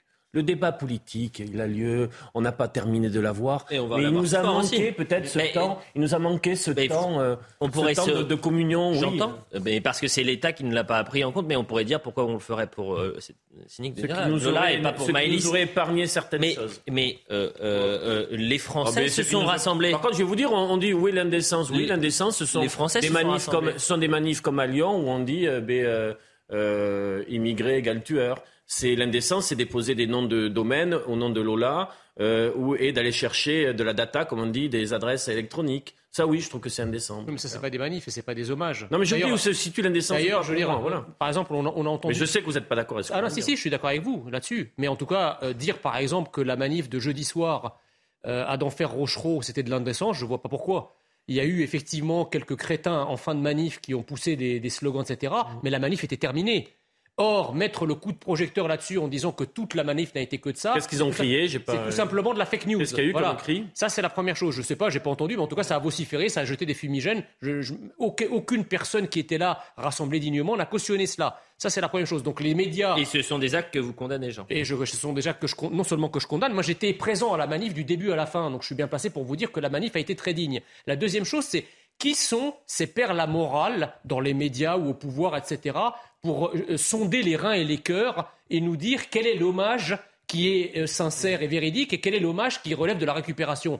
Euh, ben, Personne. Je veux dire, tout le monde a le droit de se rassembler et de rendre hommage à Lola. Alors moi, je vais vous dire quelque chose ce soir. Moi, je veux que la France tout entière récupère le crime de Lola, que la France fasse de la récupération de ce crime. Oui, je veux que la France s'approprie ce qui vient de se passer et je ne veux pas Moi, je que... les parents vont pouvoir aller vers les obsèques et que ça va un peu Attendez, la température va baisser un non, peu non, non, moi, je au ne moins sur la journée des obsèques. Je ne veux pas justement que, la euh, température baisse. Que d'accusations de récupération en oukase sur l'instrumentalisation et la décence on en vienne à, passer ce crime sous silence, en glisser, en glisser l'air de rien, pour que, pour que tout le monde se taise et qu'on n'interroge pas ni les responsables, ni la politique qui a conduit à cela. Parce qu'il y a des responsables, il y a une idéologie derrière. Et le système, en tout cas euh, euh, les médias et le gouvernement, a tout intérêt à taire sa part de responsabilité. D'où les ordres de Staline sur la récupération est-ce que je, si, Jean Messia veut arrêter de vociférer, on, pourra peut-être essayer de poursuivre un peu.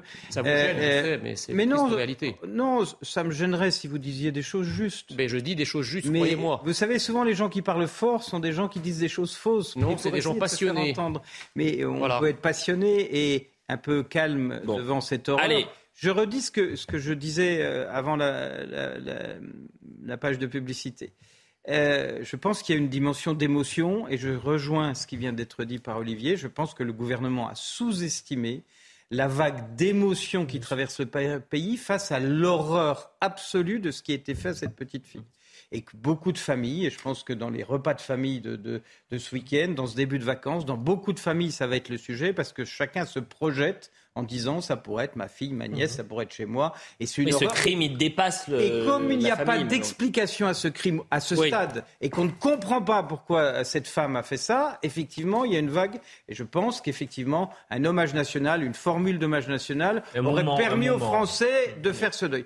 Il y a un deuxième débat. C'est ça qui rend les choses compliquées. C'est qu'il y a un, un, vrai débat politique sur euh, euh, le fait que cette femme algérienne euh, n'aurait plus dû, dû être sur notre territoire puisqu'elle était sous le coup, d'une obligation de quitter le territoire français et qu'elle n'avait pas respecté cette obligation et qu'elle était toujours là. Ça, c'est de la récup.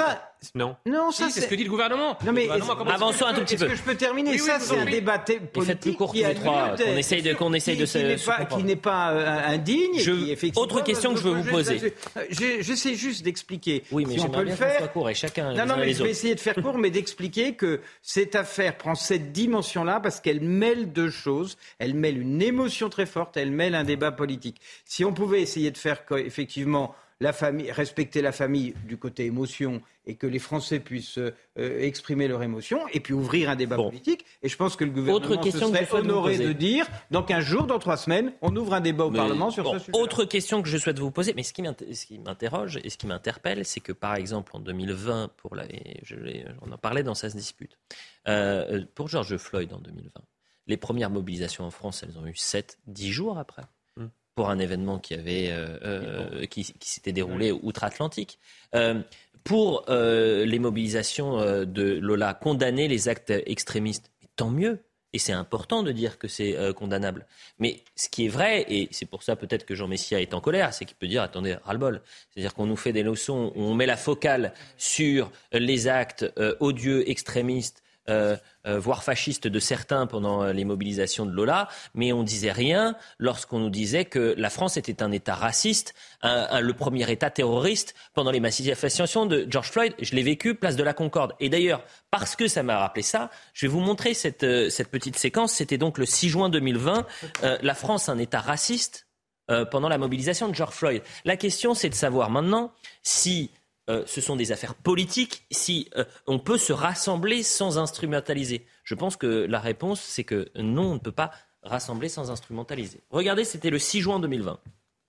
Si nous sommes là, c'est parce que devant l'Assemblée nationale, il y a la statue de Colbert, la statue d'un raciste, la statue qui prouve que l'État français est raciste. Ça veut dire que les Noirs ne font pas partie du peuple place de la Concorde, champ de Mars, parce que c'est allé jusqu'au champ de Mars, on demande à la police de mettre un jour à la terre. Les manifestants. Regardez, regardez.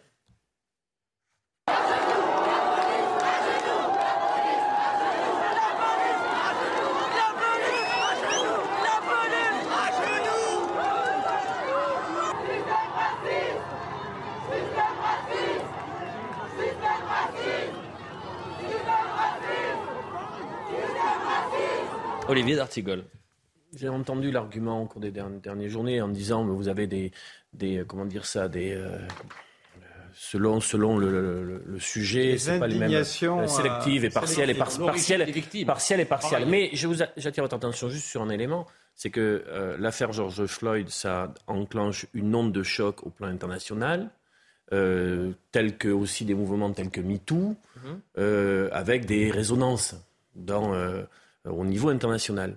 Là, nous, ça a été dit par Yves Gégaud Là, nous sommes face à une situation où nous sommes face à une situation où une part de ce qui a été fait euh, euh, touche à l'indicible. On ne, s'explique pas le processus qui fait qu'une jeune femme de moins de 25 ans puisse euh, faire ce qu'elle a fait. Donc il y a quelque chose qui, qui dépasse euh, l'entendement, qui n'est pas une matière politique comme il peut y avoir sur les affaires, sur les affaires que vous avez citées. C'est des choses différentes. Pour répondre à Elliot, ce n'est pas la même matière. Ce n'est pas la même matière. C'est la police américaine en l'occurrence, mais c'est au fond toutes les polices. On vient de le voir dans nos images. Non, mais Laissez-moi finir. Qui, qui, était accusé par un certain nombre de gens d'être raciste. Je n'ai pas dit qu'elle l'était, j'ai dit que c'était ça le débat. il y avait des gens qui disaient la police, l'institution est raciste. Mhm. Dans cette affaire, qui peut dire si c'était du racisme, si c'était autre chose? C'est pas une institution. Non, attendez, non mais vous voyez ce que je veux vous dire C'est ça qui est différent. Mais la différence, mais il n'y a pas de différence, euh, Yves En fait, vous avez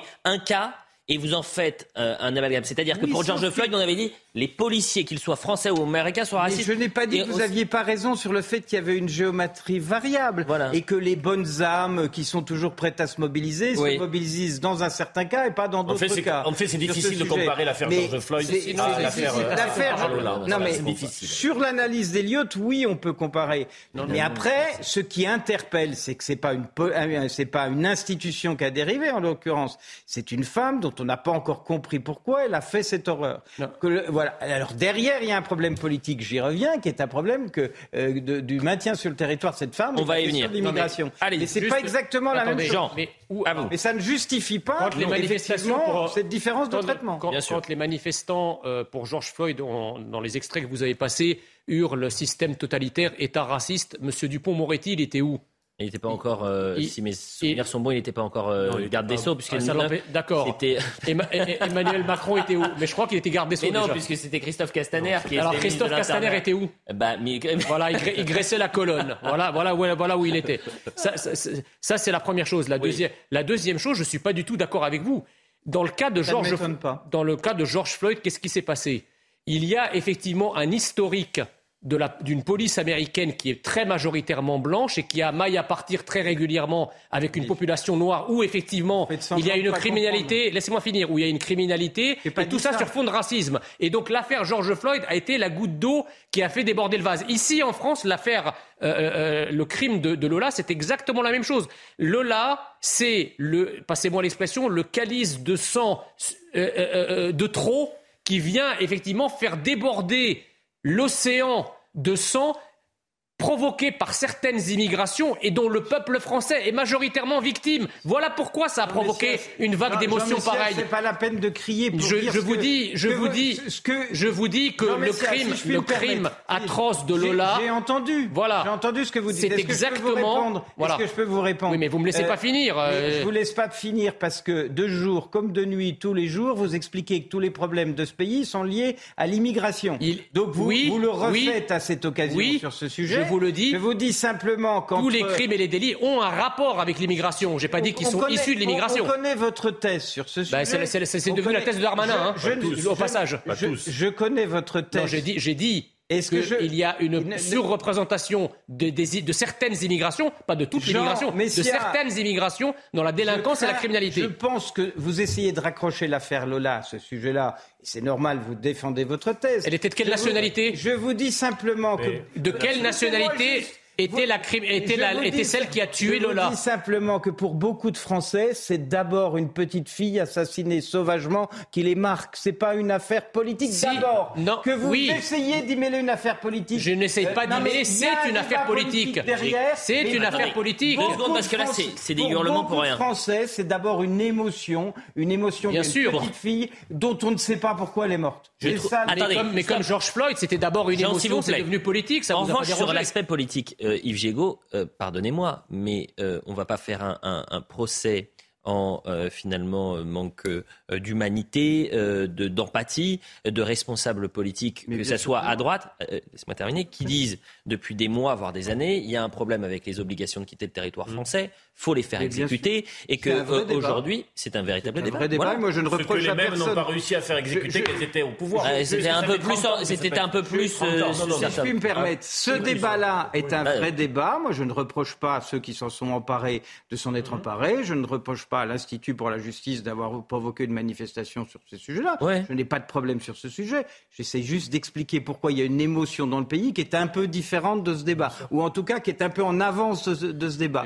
Derrière, sur le débat des obligations de quitter le territoire, moi je n'entends personne proposer des solutions. Mais Et je pense qu'il y aurait une solution sans doute qu'on peut peut-être poser sur la table ce soir, euh, qui d'ailleurs euh, est sans doute éclairée par l'affaire euh, de l'imam renvoyé en Belgique, c'est que l'obligation elle est de quitter le territoire français, pas obligatoirement d'être dans son territoire d'origine, et qu'il faut peut-être trouver des accords avec un certain nombre de pays dans le monde pour que les obligations de quitter le territoire soient réalisées en accord avec des pays qui ne soient pas le pays de naissance de. Que veut faire le Danemark, si mes souvenirs sont bons. Sur ce sujet, c'est ce que va faire le Danemark, c'est ce que vont faire d'autres pays. La Grande-Bretagne. Moi, dans ce débat, bah j'entends ceux qui disent c'est la faute aux étrangers, j'entends ceux qui disent euh, les gouvernants n'ont jamais pu faire, j'entends personne proposer quelque chose d'opérationnel. Bah, mais... Eh bien, ce qui pourrait être opérationnel c'est que les obligations de quitter le territoire le soient, pas forcément pour le pays d'origine. Olivier D'Artigol. Regardez l'imam, il a quitté le territoire, il est en Belgique, ils l'ont adopté, très bien qu'il le garde. Vous plaisantez, on va y venir à l'affaire bah, Il se moque de, il se, enfin, excuse-moi, la Belgique se moque de la France aujourd'hui. Ok, mais qu'il le garde. Ah bah ça je ne sais pas ce qu'ils vont ce qu'ils vont faire avec euh, une obligation le prédicateur euh, vous En revanche, il vous a, la responsabilité. Il vous a pas échappé qu'on n'avait plus de frontières avec la Belgique. Alors moi ce que je vais Donc s'il le garde, il peut très bien revenir en France. Eh bien on peut le redonner à, Olivier D'Artigol. Olivier D'Artigol, est-ce que euh, aujourd'hui vous trouvez que le débat sur la responsabilité de l'État, c'est-à-dire la question qui pourrait se poser, c'est l'inaction sur les obligations de quitter le territoire français et le fait que euh, la petite Lola euh, serait encore en vie euh, si l'OQTF avait été exécuté, Bruno Retailleau, par exemple, il dit bah, là, il faut engager la responsabilité de l'État. Est-ce que vous trouvez que c'est une question qui se pose ou c'est aujourd'hui excessif Si ceux qui donnent des leçons sur les OQTF avaient été en capacité, lorsqu'ils étaient aux affaires avec des majorités parlementaires, de régler ce problème, qui est un vrai problème de non-exécution, euh, envie de oui, vous dire là, autre temps, autre mœurs. C'est qu'en 2000, euh, 2007, ce que je veux vous dire, c'est que moi, ce que j'ai ressenti tout la semaine, notamment, ce que j'ai ressenti tout au long de la semaine, notamment dans, dans, sur les plateaux, dans le 19e où j'habite, oui. euh, est-ce que la personne est de nationalité algérienne, oui. On peut cocher cette case. Est-ce qu'elle est sous le coup du non-QTF Oui. Oui, on coche aussi. Donc, on peut. Mais est-ce que ces deux critères font que euh, ça fait la maille, comme comme, euh, Est-ce que ça peut nous permettre d'expliquer l'indicible Il y a une dimension euh, spectaculairement incompréhensible de sidération c'est que j'ai non mais j'ai du mal, je vous le dis, j'ai eu du mal tout au long de la semaine et pourtant je suis pas celui qui fait un refus un refus d'obstacle pour parler des OQTF ou de parler des politiques de migration. Mais là, il y a quelque chose, on le sent bien d'ailleurs.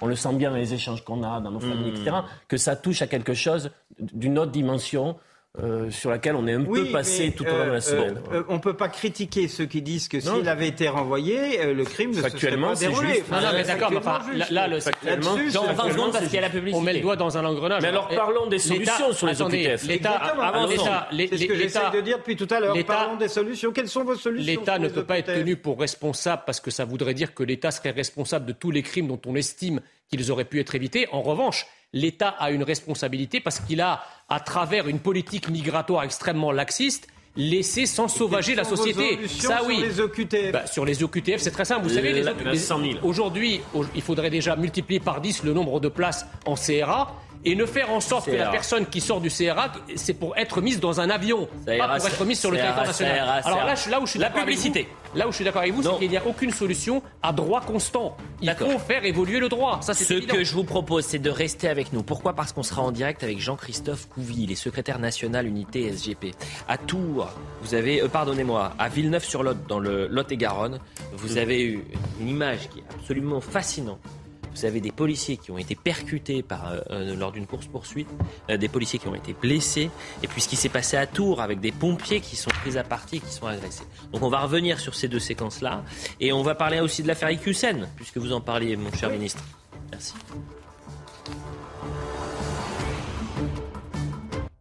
Quasiment 22h30 sur CNews pour la suite de Soir Info Week-end, le trio jusqu'à 23h. Yves Gégaud, monsieur le ministre, vous en êtes avec Olivier D'Artigol et euh, Jean Messia qui a retrouvé le sourire.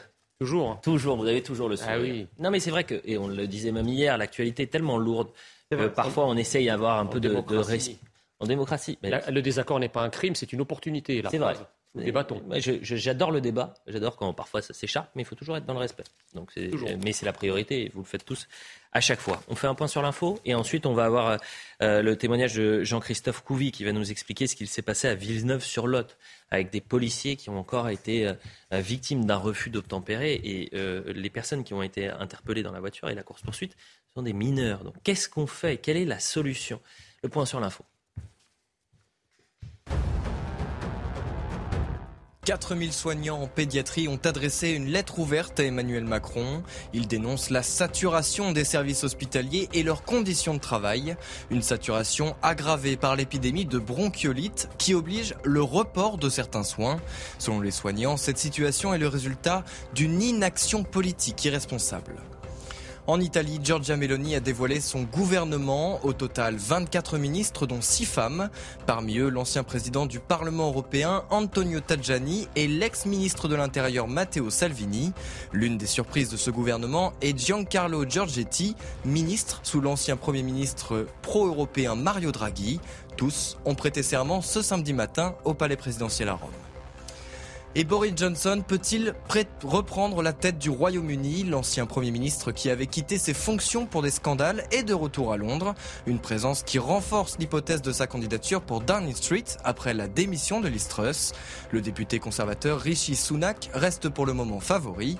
Il a d'ailleurs déjà dépassé les 100 parrainages nécessaires.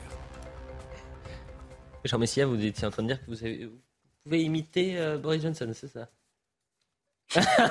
Ah oui, c'est-à-dire que vous le dites pendant les journaux, mais une fois qu'on est en direct, vous le dites plus. Ça. Yeah, bon, non, alors, oui.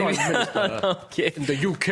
Ah oui, très, très, très. Il y a quand même une grande différence, c'est la coupe de cheveux. il y a, enfin, il y a, oui, pas, pas, que, pas que, pas Vous savez que gênance, la gênance est maintenant dans le petit Robert 2023, donc je ne sais pas si cette séquence est, entre dans la Voilà. gênance. Le petit Robert, vous savez ce Oui, que oui, c'est bon. Euh, vous avez déjà fait la blague la semaine dernière.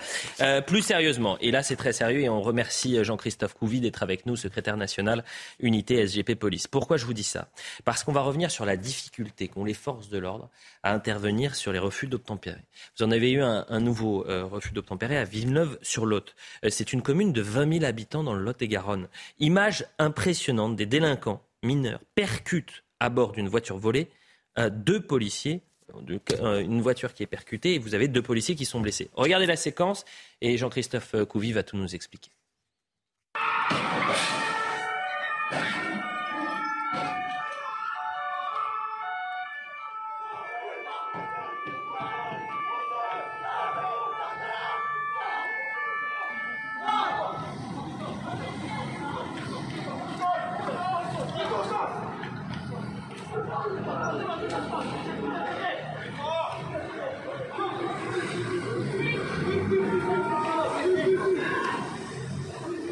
Bonsoir Jean-Christophe euh, Couvi, je veux qu'on vraiment on ait les images euh, en, boucle. Expliquez-nous ce qui s'est passé euh, et, je rappelle cette difficulté qu'ont les forces de l'ordre aujourd'hui pour ces, refus d'obtem- d'obtempérer, pardonnez-moi, et la difficulté d'intervention. Et on est face à des délinquants de plus en plus violents et parfois de plus en plus jeunes. C'est ce qui s'est passé dans, dans le Lot-et-Garonne. Bonsoir. Bah, écoutez, ces, images, j'espère qu'elles montrent à tout le monde et qu'elles sont assez choquantes pour comprendre un peu le, quotidien de mes collègues euh, bah, tous les jours, justement face à ces, problèmes de, refus d'obtempérer. Et peut-être que certains hommes politiques euh, peuvent imaginer un peu ce que nous, on peut ressentir avec le stress, l'émotion et, la peur au ventre. Donc effectivement, c'est un refus d'obtempérer, mais qui part au départ d'un vol. Vol de portable et d'une voiture sur une personne. Donc il y a six jeunes euh, avec des, des capuches euh, qui, agressent une personne à Sainte-Livrade. Sainte-Livrade, euh, c'est euh, c'est 6000 habitants. Donc c'est une petite ville, quoi. Donc ça part de là. La, personne réussit à appeler la, police. Et en fait, c'est un équipage de la gendarmerie, du PSIG. PSIG, c'est l'équivalent de la BAC pour les gendarmes. hein. c'est peloton de surveillance et d'intervention, la gendarmerie, qui prend en charge ce véhicule, qui les repère et qui les suit à distance et qui donne la progression. C'est ce qu'on appelle donner une progression, euh, justement pour pas percuter les véhicules ou essayer de, préserver un peu l'intégrité physique des gens et surtout des passants.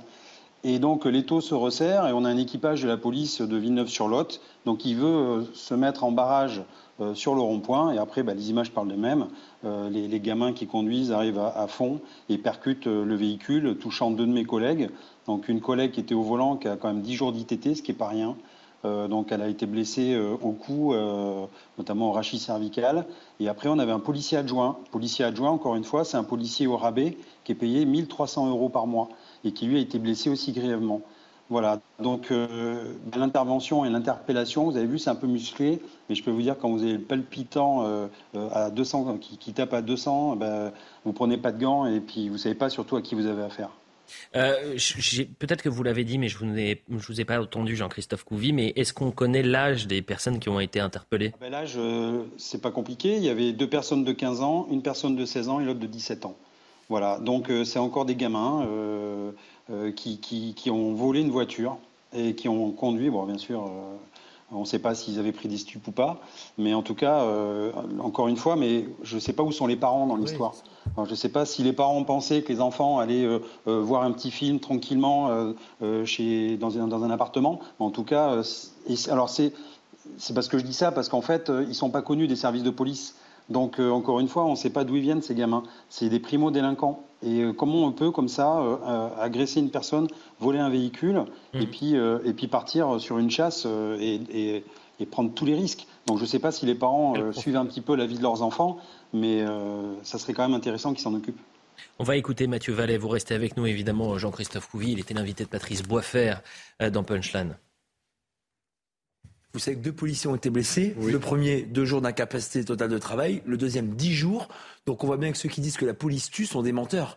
On a toutes les 18 minutes en France un refus d'obtempérer. C'est plus toutes les 30 minutes, hein, c'est 18 minutes. C'est affolant. Ce chiffre augmente au mesure, à mesure que tous les policiers et gendarmes de France font face à ces refus d'obtempérer. Donc on voit bien que si les policiers ne font pas usage de leur arme à feu, ils peuvent mourir. C'est ça, quand ils tirent, c'est pour sauver leur vie et aussi la vôtre, la mienne, parce qu'effectivement, ces fous furieux de la route, ces criminels de la route peuvent à tout moment faucher une vie innocente. Et malheureusement, c'est devenu le quotidien des policiers et des gendarmes. C'est plus quelque chose d'exceptionnel ou d'anodin.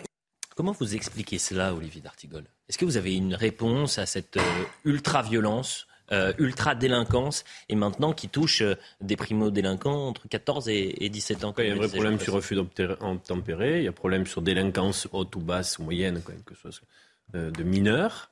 J'ai fait l'expérience, moi, dans une autre vie, comme élu et comme président de mission locale, que lorsqu'on met le paquet sur notamment des décrocheurs, mais c'est compliqué d'en parler, je n'ai pas le profil, des, je sais que ce sont des mineurs, point barre, à ce stade. Primo-délinquants. Oui, primo-délinquants, pas de casier. Euh, quand on met le, paquet avec l'ensemble des politiques publiques pour euh, auprès de jeunes décrocheurs ou alors de, jeunes qui ont commis des premiers actes de délinquance, euh, certains pensent que c'est foutu, que c'est plié, qu'on ne peut rien faire, mais il peut y avoir, on peut les, on peut obtenir des résultats, mais ça demande à y mettre les moyens et de suivre tout ça de près. Bon, il y a une question en effet, c'est pas qu'une série de faits divers, il y a un sujet, de, il y a un sujet dans notre société, dans notre pays aussi, de, passage à l'acte, de refus de l'autorité. Il y a la question de l'autorité parentale qu'il faut euh, poser. Elle ne peut pas totalement oui, on mais, que font les parents, évidemment. Mais là, je il y a tout, bon, pardon, il y a tous les éléments. Je pense qu'on est sur une fiction, pardon, sur l'autorité parentale.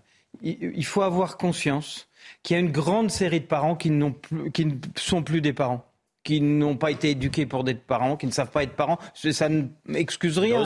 mais on est non, mais on est sur une on est sur une fiction depuis des années. Je l'ai vécu euh, pendant des années de vie politique. On dit ah oui que font les parents, les parents? Il faut avoir conscience qu'il y a des parents, vous pourrez faire ce qu'ils veulent, ils sont incapables d'être des parents. C'est comme ça. Euh, la société les a laissés dériver parce que euh, les parents d'aujourd'hui, c'est euh, les délinquants d'hier, si j'ose dire, ou les enfants d'hier sur ce sujet-là. Moi, je pense qu'il y a deux axes. Il y a deux axes face à cette montée de la violence, face à cette ultra-violence, à cette ultra-consommation de drogue. Jean Messia dira à cette ultra-immigration, comme ça je l'aurais dit avant lui, ça permettra d'éviter un peu de lucidité. qui, ne, ne parle que de ça. Mais quelles sont les solutions? Parce des ingénieurs en même temps. Hein. Quelles, sont les solutions sur ce sujet? Moi, il y a deux choses. Il y a effectivement bon, avec toutes ses limites. Et la deuxième, on n'échappera pas, Elliot, à revenir aux peines planchées, à revenir à un système de peines qui, comme aux États-Unis, comme au Canada, comme dans des grands pays dans le monde, fait que celui qui agresse des policiers, que celui qui agresse des pompiers, que celui qui fait déjà le fait dans les, dans décisions de justice. Que celui qui fait un fait aggravant. Que celui, mais c'est pas, pas appliqué. du fait aggravant. C'est pas appliqué. le, le peine planchée, c'est vous avez agressé un policier, vous passez devant, c'est automatique. Vous avez un an de prison ferme, point. Il n'y a pas de débat sur ce sujet. Alors il faut casser la sacro-sainte individualisation de l'appel, qui est le, graal de la justice. Mais je pense qu'on n'échappera pas à ça, en plus de l'éducatif. Hein. Je ne dis pas qu'il faut le faire à la place. Mais la peine planchée, c'est de dire si vous attaquez un policier, si vous attaquez un, pompier, si vous refusez d'obtempérer un policier, un an de prison automatique, il n'y a pas de débat. C'est le minimum mm. que, vous allez prendre. une fois, je suis d'accord avec vous. Euh, parce que si on ne fait pas ça, si on ne met pas ça, on dira que font les parents, on dira que font la mission locale, etc. Et on courra. Non, mais nous, sommes, nous, vivons en réalité sous, encore une fois, euh, dans la société post-mai 68, qui a décapité le père et toute l'autorité qui va avec. la police, la gendarmerie, euh, l'uniforme de manière générale est perçu comme de l'autorité. Donc évidemment, comme l'autorité euh, a été cassée, fracturée par cette idéologie, bah, les, jeunes ne respectent plus rien. Où hmm. sont les parents de ces jeunes-là? Alors vous m'avez dit effectivement qu'il euh, y a des, gens qui ne sont pas faits pour être parents. Je veux bien. Non, mais qui peuvent pas. mais peut-être. Mais alors, oui, mais si, si le problème n'est pas réglé par les parents, si en même temps euh, la police les forces de l'ordre, lorsqu'ils font leur métier, sont pris entre deux feux. D'un côté, des, délinquants et des criminels qui ne, qui ne, respectent plus rien et qui ne craignent plus personne et qui les percutent et qui cherchent à les écraser. Et de l'autre côté, le deuxième feu, tout un système médiatique qui se met en branle en les empêchant de faire leur boulot. Parce que vous comprenez, dans ce genre de situation, si on a un qui se casse un ongle, ben le lendemain, euh, une racaille qui se casse un ongle, le lendemain, vous avez tous les titres, les unes euh, qui crient euh, aux forces de l'ordre, au procès, etc., des quartiers antiques qui s'embrasent eh ben, effectivement, on ne peut plus rien résoudre. Alors, sans, sans vous compter. Êtes d'accord avec ce que je propose Tout à fait, tout à fait. Sans compter. Eh ben, ça a été long à y Sans compter que lorsqu'on parle effectivement de la, de, la criminalité et de la, de la délinquance d'origine immigrée, de certaines immigrations, Emmanuel Macron vous répond que là, vous avez affaire à des ingénieurs qui testent probablement leur théorie d'astrophysique sur l'aérodynamique du véhicule. Voilà, donc on est dans un monde de fous. Jean-Christophe Couvi, moi, ce qui me surprend, et c'est ce que vous avez raconté, c'est qu'on est face euh, à euh, quatre jeunes qui n'étaient pas connus des services de police, euh, qui sont donc des primo-délinquants et qui entrent dans une spirale euh, extrêmement grave dans la délinquance. C'est-à-dire que vous volez une voiture, euh, vous refusez d'obtempérer. Pardonnez-moi Oui. Vous volez un téléphone, c'est-à-dire vous, vous, Oui, pardon, ça commence par un vol de téléphone. Déjà, vol de téléphone, des clés de voiture, et donc menace Puisqu'en fait, c'est ça, la bande qui entoure un individu, ça pourrait être vous. on vous menace, on vous dit donne-moi ta voiture et ton téléphone, il se fait agresser et il se fait tout voler. Ça commence par ça déjà, avant le refus d'obtempérer. Euh, euh, ces, jeunes euh, mineurs qui ont été interpellés, la justice, il va y avoir une comparution immédiate, j'imagine? Ces, ces, jeunes vont être euh, ben, on le souhaite, mais euh, encore une fois, il, faut, il, faut, reprendre l'individualisation de la justice. C'est-à-dire que là, il va y avoir un juge des enfants qui va regarder l'état familial, social euh, de, des enfants, et, en fait, c'est le code des mineurs qui, va s'appliquer. C'est pas comme pour les majeurs, c'est pas automatique la prison. Pour les mineurs, d'ailleurs, il n'y a pas de prison à proprement parler. On parle de mesures éducatives. Alors justement, je pense que c'est sur la peine, effectivement, la sévérité qu'il faut, qu'il faut vraiment changer le curseur, mais en même temps, il faut donner les moyens de, enfin, il faut réarmer la, la, la dire la justice. Euh, la justice est le bonnet d'âne européen en moyens. Euh, donc en fait, il n'y a pas de suivi. Euh, le juge des, mineurs, justement, crie au désespoir. Il n'y a pas de suivi, il n'y a rien. ça va être très intéressant de, voir la décision des juges sur ces quatre mineurs qui donc commence par voler euh, un téléphone, vole les clés de voiture, refuse d'obtempérer, percute des policiers et blesse des policiers. Ça va être très intéressant de voir quelle sera la, la réponse euh, euh, judiciaire. un suivi serait extrêmement intéressant. Bien sûr, mais on va le faire. Vous inquiétez pas parce que vous savez bien que ces images, Jean-Christophe Couvi, vous les verrez nulle part sur, ailleurs sur les médias. Qu'est-ce que vous voulez Vous, avez, vous avez reçu le soutien de la France Insoumise et de Jean-Luc Mélenchon D'accord, très bien. J'imagine que non. Ben, vous connaissez la réponse, Jean Messia, bien sûr.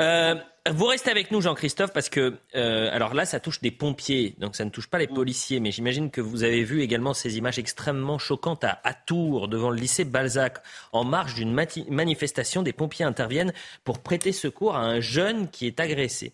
Ils vont être pris à partie par euh, euh, des délinquants. Vous avez quatre sapeurs-pompiers qui sont blessés et trois personnes ont été interpellées. Voyez le sujet de Kinson. Sur ces images amateurs, on y voit des pompiers pris à partie lors d'une manifestation lycéenne à Tours. Alors que six pompiers ont dû porter secours à un jeune homme, quatre d'entre eux ont été agressés physiquement. Gérald Darmanin, le ministre de l'Intérieur, leur apporte son soutien et annonce trois interpellations dans cette affaire. L'un de leurs représentants syndicaux dénonce des agressions insupportables. Ils ont voulu aller protéger ce jeune homme qui était agressé. Et ils ont été pris à partie, eux aussi, par, euh, par ces individus cagoulés. Euh, et donc, sur l'équipage, quatre de nos collègues ont été légèrement blessés, certes, mais on en a quand même un qui s'est retrouvé euh, au sol et qui a reçu des, des coups de pied alors qu'il était atterré. Les casseurs ont été identifiés près du lycée Balzac, où des scènes de vandalisme ont été signalées à l'extérieur de l'établissement. Ces derniers jours, un déchaînement de violence sur les forces de l'ordre alors que des lycéens ont multiplié les blocus et les manifestations cette semaine en soutien au mouvement de grève lancé ce mardi. Comme ici à Nanterre ou encore à Châtenay-Malabry où le pire a été évité de justesse. Des lycéens ont mis le feu à une poubelle située à proximité d'une conduite de gaz qui aurait pu faire exploser un hôtel. Les sapeurs-pompiers sont arrivés à temps. Nous sommes inquiets euh, quant, à ce qui pourrait se passer dans les prochaines semaines, dans les prochains mois, en fonction aussi euh, des décisions politiques et gouvernementales qui pourraient intervenir. Un contexte social de plus en plus tendu. Depuis le début de la semaine, une dizaine de jeunes ont été interpellés. Messier, il n'y a plus aucune limite dans, la violence aujourd'hui. On, s'en est pris à des policiers, euh, cette fois-ci c'était dans le Lot-et-Garonne. Là, c'est à Tours, avec euh, des lycéens qui s'attaquent à des pompiers qui viennent en aide à une personne qui est euh, frappée. Bah, on entend dire que c'est un mouvement de grève, sauf que le problème, c'est que je ne sais pas trop quelles sont leurs revendications. Ce sont des revendications multiples et en tout état de cause. Euh, on voit une matérialisation pour la première fois au niveau des lycées, on la connaissait au niveau des universités, de ce qu'on appelle l'islamo-gauchisme. C'est-à-dire que vous avez d'un côté l'UNEF, etc., tout un tas de, syndicats de gauche qui appellent à manifester, et de mm. l'autre côté, vous avez des revendications euh, du communautarisme islamique qui viennent se greffer sur les, revendications des, lycéens de gauche. Donc ça, c'est la première chose. La deuxième chose, c'est que quand on voit ces images, franchement, moi, j'appellerais ça une intifada. Parce qu'il n'est pas concevable, si vous voulez, que dans un pays comme la France, lorsque des pompiers arrivent, alors on nous avait dit, lorsque les forces de l'ordre arrivent, certains jeunes considèrent que c'est de la provocation, parce que vous comprenez, il y a des contrôles aux faciès, etc. Où est la provocation là? Ah, J'entends, sauf que là, c'est des sauveteurs. C'est des gens qui sont là pour sauver des blessés, pour sauver des vies. Donc je ne vois pas en quoi ils viendraient menacer qui que ce soit. Malgré ça, ils sont pris à partie et ils sont rossés. Voilà, donc moi je crois que, comme les intifadas, c'est les intifadas avec des revendications alter-identitaires sur notre territoire, qui doivent être réprimées de la manière la plus ferme pour, que ça cesse, cet état de fait cesse et que nous vivions enfin en paix. Mais laisser faire ça, c'est garantir la contagion. Eric le porte-parole des sapeurs-pompiers de France, était l'invité de CNews et il a réagi après cette agression. Écoutez. Aujourd'hui, on doit être focalisé sur l'action de secours euh, visant à protéger, à secourir et surtout que ça n'explose pas dans ce cas de figure-là et que ça vienne, on va dire, euh, donner euh, un drame supplémentaire à la situation. donc quand on est canalisé là-dessus et qu'au-delà de ça, on a des agressions qui viennent se perpétrer, ben, effectivement, aujourd'hui, nous avons à la fois les yeux devant, sur les côtés aussi derrière, parce que clairement, il y a des situations en fonction des zones données où il y a une nécessité aujourd'hui d'être absolument prudent. Olivier D'Artigol, vous partagez la position de, Jean Messia, au-delà de l'intifadia, mais euh, sur euh, le fait que... Euh, moi, je vois, je vois des, délinquants, je vois des voyous. et je fais toujours attention, mais je, prends les mots qui sont les miens. Je vois des délinquants et des voyous.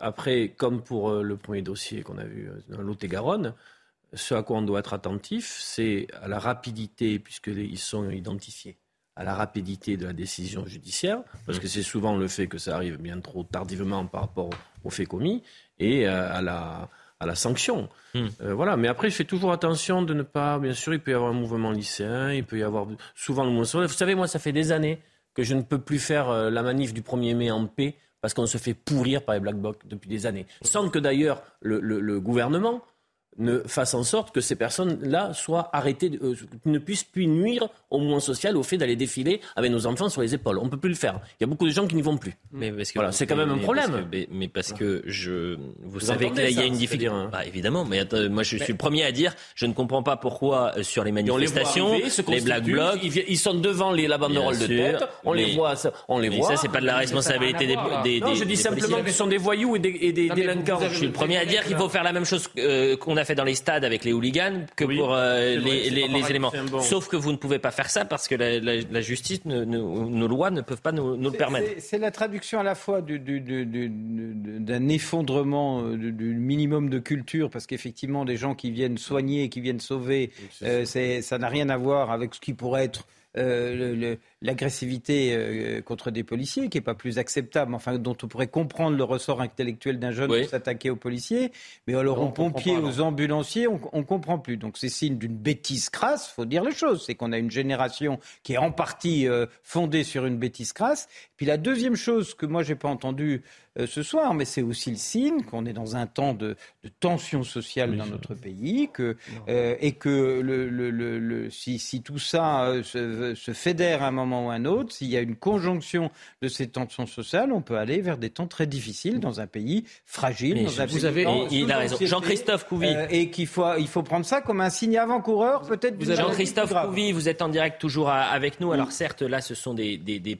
des pompiers euh, qui ont été euh, agressés. Mais moi, cette séquence, je la mets en parallèle avec ce que j'ai vu cette semaine euh, et notamment mardi lors de la mobilisation euh, à, Paris euh, et la manifestation, et, ce policier qui est, pris à partie par des manifestants, et on l'entend dire j'ai peur. Est-ce que cette peur-là, vous la partagez également? Est-ce qu'aujourd'hui, vous vous dites, mais quand je vais sur le terrain, je ne sais pas ce qui va m'arriver en fait, quand on va sur le terrain, on ne sait pas à qui on va avoir affaire et on ne sait pas ce qui peut se passer. Et, effectivement, alors nous on connaît, que les policiers connaissent que euh, des mouvements de foule, euh, quelqu'un de très sensé peut devenir très très très bête euh, parce que le, fait, voilà, la, foule amène la bêtise. Et surtout, c'est que maintenant, les gens sont libérés dans la violence. En fait, avant, il y avait toujours quelqu'un qui disait stop, on arrête, on franchit pas le palier. Maintenant, il n'y a plus de palier, il n'y a plus de plafond de verre. Mm. C'est-à-dire qu'on prend le policier et, on va, on va le, démonter, voilà, on, va le laisser au sol. Si on peut le tuer, on va le tuer. Là, c'est les pompiers parce que c'était la seule autorité qui était présente. Euh, demain, c'est les médecins et ainsi de suite. Et, vous savez, il faut, relire un petit peu. Euh, moi, j'ai relu euh, Platon, La République, parce que c'est un peu ça. C'est quelque part, c'est notre société, nos, enfants et, et notre République qui est menacée. Et quand en fait Platon dit que quand les parents laissent faire les enfants, quand les enfants n'écoutent plus les parents, euh, quand les maîtres justement, euh, c'est ce qu'ils disent, tremblent devant les élèves et les flattent, et quand en fait plus personne ne reconnaît d'autorité au-dessus, bah, ça devient quoi? De la tyrannie. Donc en fait c'est ça. Si on ne fait pas attention, on va vers une sorte de tyrannie. Et, justement, c'est à nous de reprendre les rênes sur cette société, ces gamins qui dérivent complètement et qui, en fait, on a l'impression que la, on ne s'explique plus, on ne parle plus, on s'exprime que par la violence on a un problème dans ce, dans ce pays euh, de, libérer la parole et surtout de pouvoir discuter tranquillement, sereinement. Et tout de suite, en fait, on s'exprime par la violence. Et nous, policiers, on est en première ligne par rapport à ça, parce qu'effectivement, on représente l'État, on représente l'exécutif, on représente la République. Et en face de nous, on a des gens qui ne supportent plus cette République-là et qui veulent créer leur propre société. Eh bien, écoutez, merci beaucoup Jean-Christophe Convy. Et on sait combien il est compliqué aujourd'hui d'être euh, policier, pompier, urgentiste. Euh, et, d'être sur le terrain. Monsieur, monsieur, infirmier, mais monsieur, monsieur Couvier a raison. En 15 secondes. Et après, je vous 15 secondes, sauf que bon, euh, là, quand on, écarte, quand on ouvre un peu les oreilles, parce qu'on voit les images, mais a-t-on entendu ce qui se dit dans, cette, dans, dans, ces échauffourées? On entend euh, sur le Coran par-ci, sur le Coran par-là, Wallah par ici, Wallah par-là. Donc on a bien évidemment affaire à aussi à l'expression d'un irrédentisme identitaire qui, qui considère les forces de l'ordre comme les, dernières représentantes finalement de la France dans ces quartiers et contre lesquelles on se bat. C'est pour ça que je parlais d'intifada tout à l'heure. Sauf que là, on, est, à, on est, Ces lycéens-là considèrent que les forces de l'ordre sont des colonisateurs de leur territoire. En fait. Dans un instant, je culture politique voilà. qu'ils n'ont certainement pas pour je, je suis à peu près d'accord avec vous sur, euh, sur ce dossier. Euh, dans un instant, on sera avec euh, Nathan Dever et Pierre Gentillet. Ils seront face à face.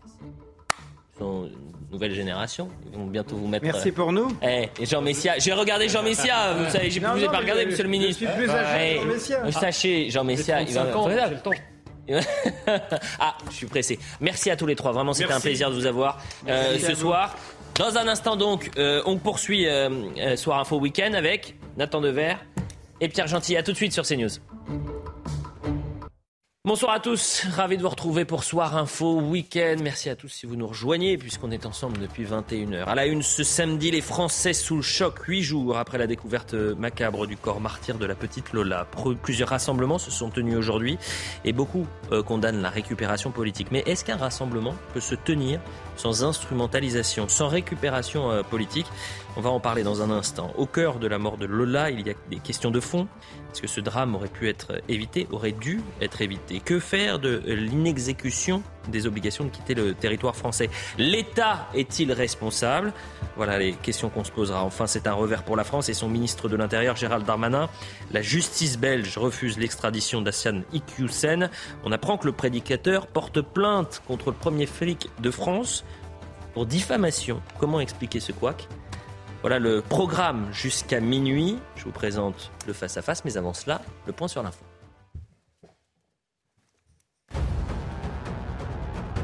La situation s'améliore dans les stations-service françaises. Selon le gouvernement, 13% d'entre elles étaient en manque de gasoil ou d'essence. Elles s'étaient près de 17% ce jeudi. Des difficultés d'approvisionnement liées au mouvement de grève dans les raffineries de Total Energy. Deux sites sont d'ailleurs toujours en grève, en Normandie et dans le Rhône. Le soutien aux Iraniens continue en France. Un nouveau rassemblement s'est tenu place du Trocadéro cet après-midi à Paris. En Iran, les manifestations se poursuivent plus d'un mois après la mort de Massa Amini, décédé trois jours après son arrestation par la police des mœurs pour un voile mal porté. Et Joe Biden déjà prêt pour un nouveau mandat. Le président américain a annoncé qu'il avait l'intention de se représenter en 2024. Une déclaration qui alimente les spéculations quant à son âge. Il aura 80 ans le mois prochain. Mais avant de penser à la présidentielle, Joe Biden devra passer le test des élections de mi-mandat le 8 novembre, traditionnellement difficile pour le président en exercice. Voilà pour le point sur l'information. On est avec Nathan Dever ce soir. Bonsoir Nathan. Bonsoir Eliott. Agrégé de philosophie, auteur. Et vous êtes face à Pierre Gentillet, maître Pierre Gentillet. Merci d'être euh, avec nous. Euh, on va commencer par euh, les euh, hommages euh, pour euh, la petite Lola, le huit jours après la mort terrifiante de la petite Lola, 12 ans. Les hommages se multiplient dans tout le pays et c'est ça aussi qui est euh, intéressant de voir, c'est que euh, si le premier week-end il y a eu quelques euh, réactions, il y a eu une sorte de crescendo euh, dans la mobilisation et, dans les hommages. Et ce week-end, on a vu un peu partout en France euh, des rassemblements. Et la difficulté, c'est qu'il y a une ligne qui est très fine entre l'émotion, euh, le rassemblement, et ce qu'on va appeler la récupération la euh, politisation de ce drame, voire l'instrumentalisation. Donc ce que je veux, c'est qu'on commence par l'émotion d'abord, évidemment, euh, avec Marine Sabourin, qui est notre envoyée spéciale euh, dans le Pas-de-Calais. C'est là où, où se sont installés euh, la famille euh, de, de Lola et ses frères qu'on a pu découvrir à l'antenne euh, hier. Euh, elle était euh, ce samedi à Lillers, donc c'est à côté de Foucreuil, où il y a eu un premier hommage hier. Euh, Marine Sabourin nous raconte. Énormément euh, d'émotions dans la commune de Lillers. C'est la commune d'origine de la mère de euh, Lola. Alors nous avons échangé avec certains habitants. Ils nous disaient qu'ils n'étaient pas sûrs de se rendre aux obsèques de Lola par euh, pudeur. D'autres sont sûrs d'y aller pour soutenir les parents, pour soutenir la famille de la fillette de 12 ans. Nous avons recueilli leur témoignage au micro d'Olivier Gangloff. Oui, parce qu'on se dit ça peut arriver au nôtre. Donc euh, oui, en soutien, euh, j'irai à l'enterrement de Lola. C'est triste. J'espère que la justice va faire quelque chose pour, euh, pour celle, celle qu'elle a fait ça, parce que c'est terrible. Si c'est vrai. Je m'excuse, mais ça, me, ça me fait mal au cœur. J'aimerais bien assister à la messe, mais je ne sais pas s'il y aura de la place pour tout le monde. Ne faisant pas partie de la famille, je ne vais pas m'imposer non plus. Mais bon, j'aimerais être là en soutien pour euh, la famille et puis pour la pauvre petite. Je suis maman, grand-mère également. Et je me mets à la place des parents, de la famille. C'est insupportable. Insupportable, injuste. Ça ne devrait pas exister, ça. Les obsèques de Lola se dérouleront euh, lundi à 14h30. Une personne proche de la famille filtrera les entrées pour que les proches de Lola soient les premiers arrivés. Et puis enfin, les habitants de Lillers, les habitants de Foucreuil pourront euh, rejoindre la famille dans la collégiale Saint-Omer. Sur l'émotion et parce que c'est euh, une actualité dramatique, est-ce que vous pensez qu'il y a un temps où il ne faut pas se rassembler, il ne faut pas se poser les questions et euh, ce temps c'est d'abord l'émotion et ensuite euh, euh, la politisation entre guillemets du drame? Non, écoutez, le rassemblement en soi, moi je trouve qu'il est, l'idée de se rassembler pour rendre hommage dans un contexte d'émotion, je trouve ça légitime. Je trouve ça légitime que dans un corps social, il y a un certain nombre d'individus qui, euh, d'individus qui puissent être euh, absolument heurtés euh, violemment par quelque chose qui relève du mal absolu. Je pense que quand on regarde, on commence à avoir du recul sur les faits, des informations, sur ce qui s'est passé précisément. Le meurtre de Lola relève d'une catégorie qui, en droit pénal, est une catégorie qui, à mon avis, est très singulière et très spéciale, qui est l'acte de barbarie.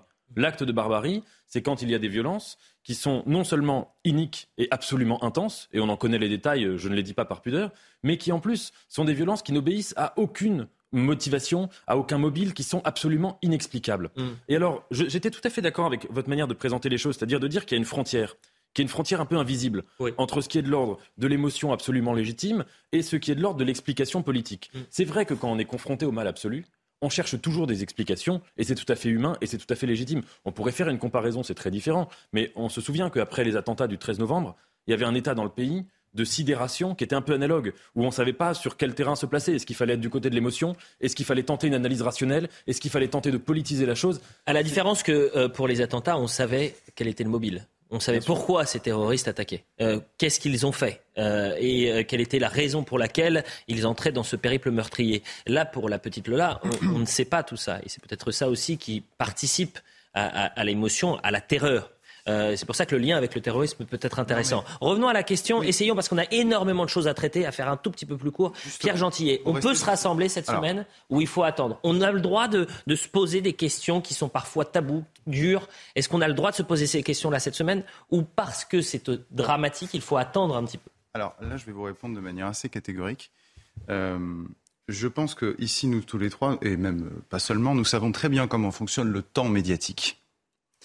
Le temps médiatique est c'est assez simple, c'est-à-dire que là, on va nous dire pendant plusieurs jours, ça fait un certain temps que ça dure quand même, hein, ça fait 6-7 jours, plus d'une semaine, on va nous dire ce n'est pas le moment. Ce n'est pas le moment, ce n'est pas le moment. Et quand vient enfin le moment on n'en parle plus. Parce que dans une semaine, malheureusement, je le crains, euh, mon cher Elliott, vous allez me dire, euh, je viendrai sur le plateau et vous me direz, on pourrait parler de, euh, de Lola. Vous me direz, non, le sujet, c'est pas ça aujourd'hui, c'est le gaz, le prix du gaz qui augmente. Donc, il est tout à fait logique de se saisir de l'actualité parce que demain, nous n'en parlerons plus. Mm. Ça, c'est la première raison. Et la deuxième raison, et c'est la différence avec les attentats de novembre, c'est que ici, il y a une responsabilité, mais j'anticipe pas sur le sujet d'après, une responsabilité directe, je dis bien directe, de l'État et au cas particulier de sa politique migratoire.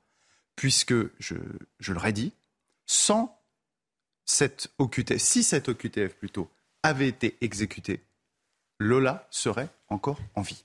Donc à partir du moment où on a un tel lien de cause à effet, c'est logique et c'est légitime qu'on se pose la question. Le mot de récupération, moi je ne le comprends pas. Je ne comprends pas qu'on dise que c'est de la, de la récupération. Quel la récupération. à parler de ça? Rien. Je le disais, tout au long du week-end, vous avez eu des rassemblements et, et euh, ça va continuer encore demain, euh, que ce soit à Nantes, à Marseille, à Montpellier. Et certains ont, crié à la récupération euh, politique. À Rennes, par exemple, c'est très intéressant ce qui s'est passé cette, ce, ce samedi. Il y a eu un rassemblement et euh, se sont fait face des euh, militants d'extrême droite face à des militants d'extrême gauche. et heureusement que les forces de l'ordre étaient présentes parce que ça aurait pu évidemment tourner vinaigre, si vous me permettez l'expression. on va écouter Mickaël Chaillot, qui est notre correspondant, enfin, qui est notre reporter et qui était présent à cette manifestation, qui va nous expliquer. Et moi, je vais vous poser cette question. Est-ce que, en fait, ces mobilisations-là, il ne faut pas les interdire? Mickaël Chaillot d'abord. Grosse présence policière cet après-midi à Rennes pour maintenir à distance deux manifestations. La première à l'appel euh, du parti euh, Reconquête en mémoire de la jeune Lola. Ils étaient environ 150 manifestants réunis derrière une banderole Justice euh, pour Lola. On notait beaucoup de personnes masquées avec des lunettes noires, notamment certaines qui étaient derrière une banderole en breton, vraisemblablement des militants d'un parti autonomiste breton d'extrême droite. Et puis de l'autre côté de la place, des militants d'extrême gauche, environ une centaine, et au milieu euh, de nombreux euh, CRS. Et euh, grâce à cette mobilisation des forces de l'ordre, il n'y a pas eu de, rencontre de ces deux camps. Aucun heure à signaler. Au bout d'une heure trente, les deux manifestations ont pris fin dans le calme. Force Est-ce que c'est, vous trouvez que ces rassemblements, il faut les interdire, Nathan Dever alors moi, je suis euh, pour la liberté totale, Donc, euh, y compris sur la liberté d'expression ou de se rassembler, euh, y compris la liberté de ce qui me dérange le plus et de phénomènes contre lesquels je pourrais avoir les objections les plus lourdes. Donc je ne suis pas pour les interdire. Cela dit, je trouve qu'ils sont particulièrement, particulièrement choquants. Et j'aimerais répondre à Pierre Gentier sur la question de la récupération. Dans l'histoire de la France moderne, il arrive fréquemment qu'il y ait des, des, cas qui initialement sont considérés par la presse comme des faits divers ou comme des faits judiciaires ou comme des faits tragiques, qui deviennent des affaires politiques. On peut parler de l'affaire Calas, on peut parler de l'affaire Dreyfus, on peut prendre d'autres exemples. Pourquoi là, on ne pouvait pas parler de récupération dans ces cas-là? Pour vous, ce n'est pas une affaire politique? Non, je, vais vous dire, je vais vous dire Dans ces cas-là, dans ces affaires-là, la récupération, ou en tout cas la politisation de ces affaires, elle venait de la victime ou de la famille des victimes. Euh, ça venait des gens qui étaient proches, qui sentaient qu'ils avaient été victimes d'injustice et qui demandaient à des, à des, politiques, à des intellectuels de s'emparer de l'affaire. Mm. Là, et donc, et donc on ne peut pas parler, par exemple, euh, dans le cas de, l'affaire Traoré, pour, parce que la comparaison. Je vois ce que vous allez dire, mais la famille n'est pas contre les rassemblements. Non, non, bien sûr. Elle non, dit des rassemblements dans la dignité et la politique. Ah oui, mais bien sûr, mais on a fait cette distinction déjà tout à l'heure entre les marches blanches ou des rassemblements de marches et des rassemblements politiques. Et là, vous avez quand même une famille qui fait, par exemple, dans la famille Traoré, la comparaison est intéressante. L'affaire Traoré, vous avez la famille Traoré qui a demandé à ce que cette affaire soit analysée de manière politique et avec une analyse politique qui était proposée par elle. Là, vous avez exactement le contraire, c'est-à-dire vous avez les parents de Lola qui disent rendez hommage Soyez choqués, soyez émus, soyez bouleversés par, ce qui est, par cette horreur, mais par contre, ne faites pas de politisation dans ce genre de, dans ce genre de direction surtout. Ne venez, pas faire des marches pour dire migrants assassins en prétendant rendre hommage à, Lola. Et alors, ce que je trouve juste vraiment particulièrement étonnant, qu'il y a un certain nombre de partis politiques qui aient envie de faire avancer un certain nombre de sujets sur le débat euh, public, euh, un rapport à la sécurité, des On y viendra, c'est une chose. Mais qu'ils le fassent en s'appropriant la mémoire d'une fille dont les parents demandent de ne pas le faire, ça, si vous voulez, d'ores et déjà, je trouve que ça les disqualifie. gentil. Je, je, conteste, je conteste totalement cette analyse. C'est-à-dire que, euh, déjà, sur, le mot de récupération, alors on a utilisé le mot de récupération, j'ai vu des mots plus orduriers sur Twitter, il y en a qui parlaient de, de charognard, comme si j'ai envie de dire comme si les gens qui manifestaient, comme si les partis politiques qui dénoncent je vais pas revenir là-dessus, la politique migratoire, le QTF, etc. Mm. Comme si, je sais pas, il y avait un bénéfice pécunier et personnel à ça. Je veux dire, mais c'est- insultant, c'est infamant. Je veux dire, moi, j'étais à la manifestation de Paris. Je dis d'accord, à d'enfer Rochereau. Je, je suis désolé, moi, quand je vais manifester, et je pense que c'était le cas de plein d'autres gens, je, je ne, comment dirais-je, je, je suis pas là en train de me dire, mais c'est formidable, je vais faire un, un bénéfice, je, je suis un charognard. C'est pas ça l'idée. L'idée, c'est Ce à qui la a fois choqué, c'est l'achat des noms de domaine. Vous savez très bien. non, alors ça, alors ça, je, c'est deux choses différentes. Et alors ça, pour le coup, je désapprouve totalement et je suis d'accord. C'est la récupération. Mais on parle pas de la même également chose. jeudi, c'est ces groupes. parle pas de la même chose. Une, une partie minoritaire mais extrêmement bruyante Attendez. Qui ont Oui. pu tenir, ah, qui a pu tenir dans des, des- toutes des- les manifestations à langages Elliott de. C'est Oui, dans on y viendra dans un instant. Attendez, c'est dans toutes les manifestations. Et C'est important de le condamner à chaque fois, sinon. Mais bien sûr. de- Mais oui, mais euh, voilà, je le condamne. Bah écoutez, c'est très bien, c'est mais fait. je euh, sais, mais, ah, j'ai pas besoin mais, de- Mais oui, mais on passe à côté de l'essentiel. Et c'est là-dessus, je voudrais justement qu'on aille. C'est-à-dire que euh, c'est pas la récupération, c'est logique, c'est dans le rôle du politique. Parce que, pardon, il ne s'agit pas que de Lola. Parce que le sujet, malheureusement, ce Dépasse. n'est plus Lola. Ben justement, ce n'est plus Lola aujourd'hui. Ce sont les futurs Lola. Ce sont les Lola de demain. Car aujourd'hui, notre politique en matière d'OQTF, elle ne change pas. Elle n'a pas changé. Et je crains qu'elle ne change pas. Donc que faut-il? Est-ce qu'il faut que demain, il y ait encore une nouvelle Lola? Et on va avoir une nouvelle Lola. On aura encore la même séquence où vous nous direz non, on n'en parle pas maintenant. On n'en parlera plus. Après, il y aura encore une autre Lola. Parce qu'en fait, des Lola, Là, c'est un crime particulièrement odieux parce qu'il y a des actes de barbarie et surtout c'est choquant parce que c'est une enfant. Mais il y a déjà eu des délits, des crimes qui ont été commis par des gens qui n'avaient rien à faire sur le sol. Nous les avons commentés encore, je me souviens cet été. Donc je n'ai pas envie d'avoir à les commenter systématiquement à chaque fois sur un plateau de télévision. Il faut agir et là, il y a un lien direct. Attends. C'est très intéressant parce que là, je vois où se situe notre désaccord, cher Pierre. C'est que, et je, vais, et je pense, je maintiens que c'est de la récupération avec un argument qui me paraît très important. Qu'il y ait un certain nombre de gens en France qui est- estiment qu'il faut une politique migratoire, par exemple, beaucoup plus ferme ou une politique sécuritaire beaucoup plus ferme. Ils veulent porter ce combat-là. Pourquoi pas? C'est pas le mien, mais pourquoi pas? Ils peuvent le porter de manière rationnelle. Mais là, leur calcul, évidemment, et vous le savez très bien. Vous allez dire qu'on joue sur l'émotion C'est de, non, c'est même littéralement de récupérer, comme quand on capitalise, on récupère un investissement, de récupérer sur l'émotion collective. Et j'aimerais juste dire une chose. C'est drôle parce que, que Pierre, vous et moi, on était d'accord sur la contestation de la politique sanitaire du gouvernement. Et un de nos arguments, on n'était peut-être pas d'accord pour les mêmes raisons d'ailleurs, mais un de nos arguments, qui était un argument fort à mon avis, c'était de dire que quand on, fait, on manie, on manipule un certain nombre d'affects dans une population, comme la peur, comme l'indi, etc., on peut aller très très loin. La comparaison, moi, que je faisais souvent dans la politique sanitaire, par exemple, c'était de dire que ça ressemblait beaucoup à la politique aux États-Unis après que les le gens 11 qui manifestent, c'est des gens qui manipulent Non, c'est des gens qui. suis- La manipulation, des gens qui vous aimez trop les mots. collective. Vous aimez trop les mots pour ne pas en deviner, pour ne pas en, en saisir le sens.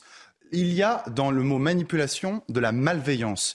Vous, vous pensez qu'il y a de la malveillance dans les gens qui manifestent à Rochereau, dans les gens qui manifestent partout en France contre ce qui s'est passé et qui veulent éviter que ça se reproduise. Non, moi je ne le crois pas. Il n'y a pas de malveillance. C'est pour ça qu'on ne peut pas parler de récupération. Les mots ont un sens. On ne peut pas dire ça. Il est logique que le politique s'empare de ces situations. Parce que je le dis, demain, malheureusement, nous n'en parlerons plus. Nous vivons au 21e siècle. L'actualité. Avançons. C'est comme ça. Donc on est obligé. Ce qui est intéressant, en revanche, non, non, non, parce que je veux pas, et on a beaucoup de thèmes, Euh, mais toujours sur l'instrumentalisation, et encore une fois, c'est normal de condamner ce qui a pu être fait euh, par une minorité euh, jeudi, euh, la difficulté, c'est de savoir pourquoi aujourd'hui on condamne ça, cette instrumentalisation, cette radicalisation dans les mobilisations, et pourquoi on ne le fait pas à chaque fois. Pourquoi je vous dis ça? Euh, Parce que euh, moi j'ai eu le souvenir de ce qu'il s'était passé il y a deux ans pour la mort de George Floyd. George Floyd, c'est juste à 10 000 kilomètres. Et on a finalement retranscrit les violences policières aux États-Unis vers notre sol. Et vous aviez eu des mobilisations. Et vous aviez entendu euh, des choses absolument abjectes sur la France, comme quoi la France était un État terroriste, la France était un pays raciste. Alors on va juste faire une petite piqûre de rappel. Euh, ce qui s'était dit par exemple le 6 juin 2020. Réécoutez ce qui, ce qui était dit place de la Concorde le 6 juin 2020 pendant une mobilisation contre le racisme. Si nous sommes là, c'est parce que devant l'Assemblée nationale, il y a la statue de Colbert, la statue d'un raciste, la statue qui prouve que l'État français est raciste. Ça veut dire que les Noirs ne font pas partie du peuple. Elle peut être technique cette question, Pierre Gentillet. Est-ce qu'on a une indignation de l'instrumentalisation à J'étais sûr que géométrie vous alliez me poser cette question. Et je vais vous répondre. Je ne leur conteste pas le droit de parler de politique et de manifester, bien évidemment, ici. Moi, je ne les attaque pas sur la forme, justement. C'est sur le fond que je veux leur répondre sur le, sur le, sur le débat. C'est de dire que non, la France n'est pas un État raciste, la France n'est pas un État euh, colonialiste aujourd'hui. D'accord? Mais voyez, je vais sur le fond. Je ne vais pas leur dire, vous faites de la récupération. Je leur dis, vous avez le droit de parler de politique. Mais vous vous trompez. Nous, ce qu'on nous dit aujourd'hui, on ne nous dit même pas, vous vous trompez. Parce qu'en en fait, ils ne veulent pas aller sur le fond du sujet. Parce que sur le fond du sujet, ils auront tort. Ils savent que c'est à cause de l'OQTF non exécuté que Lola est décédé. Donc, moi, retenez bien. C'est sur le fond. En 30 secondes, puisqu'on va, pas, on va venir sur le fond du sujet et sur la responsabilité de l'État. Nathan. Euh, je pense, moi, je, cette, cette euh, comparaison, elle est intéressante. Je, je, je maintiens que Mhm. ce n'est pas sur le fond, mais c'est sur la forme. Je pense que les faits en politique et les émotions que suscitent les faits sont extrêmement dangereux et que l'histoire des États-Unis en atteste. On en vient justement aux questions de fond et la question des obligations de quitter le territoire français. Pourquoi je vous dis ça, et les téléspectateurs euh, le savent, euh, c'est que euh, si l'obligation de quitter le territoire français avait été exécutée, c'est factuel, Lola serait encore là puisque la principale suspecte était soumise à cette OQTF. Euh, Bruno Rotaillot, qui est un responsable euh, politique euh, des Républicains, a dit maintenant, il va falloir que l'État assume dans ces cas-là, pour les prochaines Lola, parce qu'on le sait, malheureusement, ça pourrait arriver de nouveau. Et donc, il faut engager la responsabilité de l'État. Il a même une proposition de loi. Donc, on va se poser cette question. Est-ce que l'État est, est responsable? Et on écoute Élodie Huchard qui revient sur cette proposition de loi. Deux raisons donc pour cette proposition de loi. D'abord, il explique que les renoncements de l'État mettent en danger la vie des citoyens. Il explique aussi que ces renoncements, dit-il, affaiblissent considérablement la crédibilité de l'État qui serait, selon lui, impuissant. Alors le but de cette proposition de loi, c'est bien de pouvoir engager la responsabilité de l'État lorsqu'il manque à ses obligations et que ces manquements ont des conséquences graves. Pour les citoyens, l'État devrait donc pouvoir désormais, selon Bruno Rotaillot, être responsable pécuniairement de ses actes et donc pouvoir verser des dommages et intérêts aux familles des victimes. Dans l'entourage de Bruno Rotaillot, on nous explique qu'il avait déjà eu l'idée de cette proposition de loi. C'était en août 2021 lorsque le père Olivier Maire avait été assassiné en Vendée par un clandestin rwandais qui avait fait l'objet de trois OQTF successives non exécutées. À l'époque, il n'avait pas eu forcément le temps parlementaire nécessaire pour déposer cette proposition de loi. Elle est actuellement en cours de rédaction et devrait être déposée d'ici quelques semaines. L'État est-il responsable Nathan Dever. Alors, si la responsabilité de l'État, c'est juste au niveau pécunier avec des dommages et intérêts, je ne suis pas contre la mesure. En revanche, si c'est plus que ça, euh, là où c'est très dangereux, c'est que la pénalisation de la politique, ça revient en fait à obliger les politiciens à adopter le principe de précaution. C'est-à-dire que n'importe quelle mesure qu'ils vont prendre, sur le terrain sécuritaire, sur le terrain migratoire, sur le terrain sanitaire, sur n'importe quel sujet, la- leur seule considération, ça va être de se dire est-ce qu'on va me mettre un procès? Est-ce que je vais aller au tribunal? Est-ce que je vais être condamné par la justice pour inaction, pour irresponsabilité? Mhm. Et ça, c'est extrêmement dangereux parce que ça conduira, techniquement, très concrètement, ça conduira les hommes politiques à adopter systématiquement l'option la plus pessimiste. Ce n'est pas comme ça qu'on dirige un pays. Je pense, enfin, très honnêtement, moi, je, je pense que c'est une mauvaise solution pour une raison très simple. C'est que le problème ici, c'est pas l'État.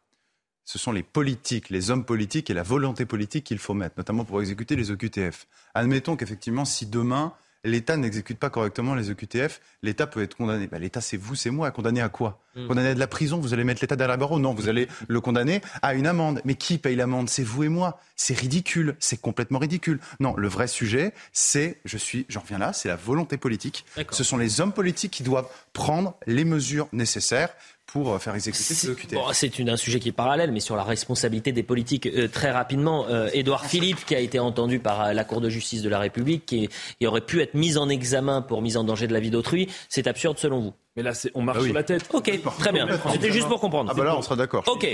Bon, bah, puisqu'on vous êtes pas porte, euh, Ah bah, on, on avance. Il oui, faut le oui. mettre en examen, c'est pour mise en danger de la démocratie. Bon, Ah, absolument, Ah, absolument. Ah bon. C'est délirant. Enfin, Très bien. absolument. Euh, IQSEN, avant la publicité, la justice belge épingle la France et juge illégal le mandat d'arrêt européen contre le prédicateur IQSEN. Un nouveau revers pour l'État et son ministre de l'Intérieur.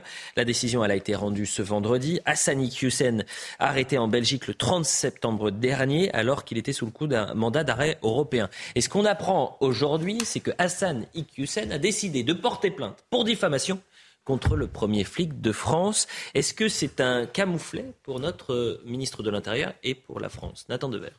Écoutez, un, c'est objectivement un camouflet. Deux, c'est le signe. Je pense que tout le monde euh, réagit comme ça en se disant ce monsieur n'a aucune limite. Je parle de monsieur Ikusen. Mhm. Euh, de se dire vraiment là, c'est on marche sur la tête de nouveau.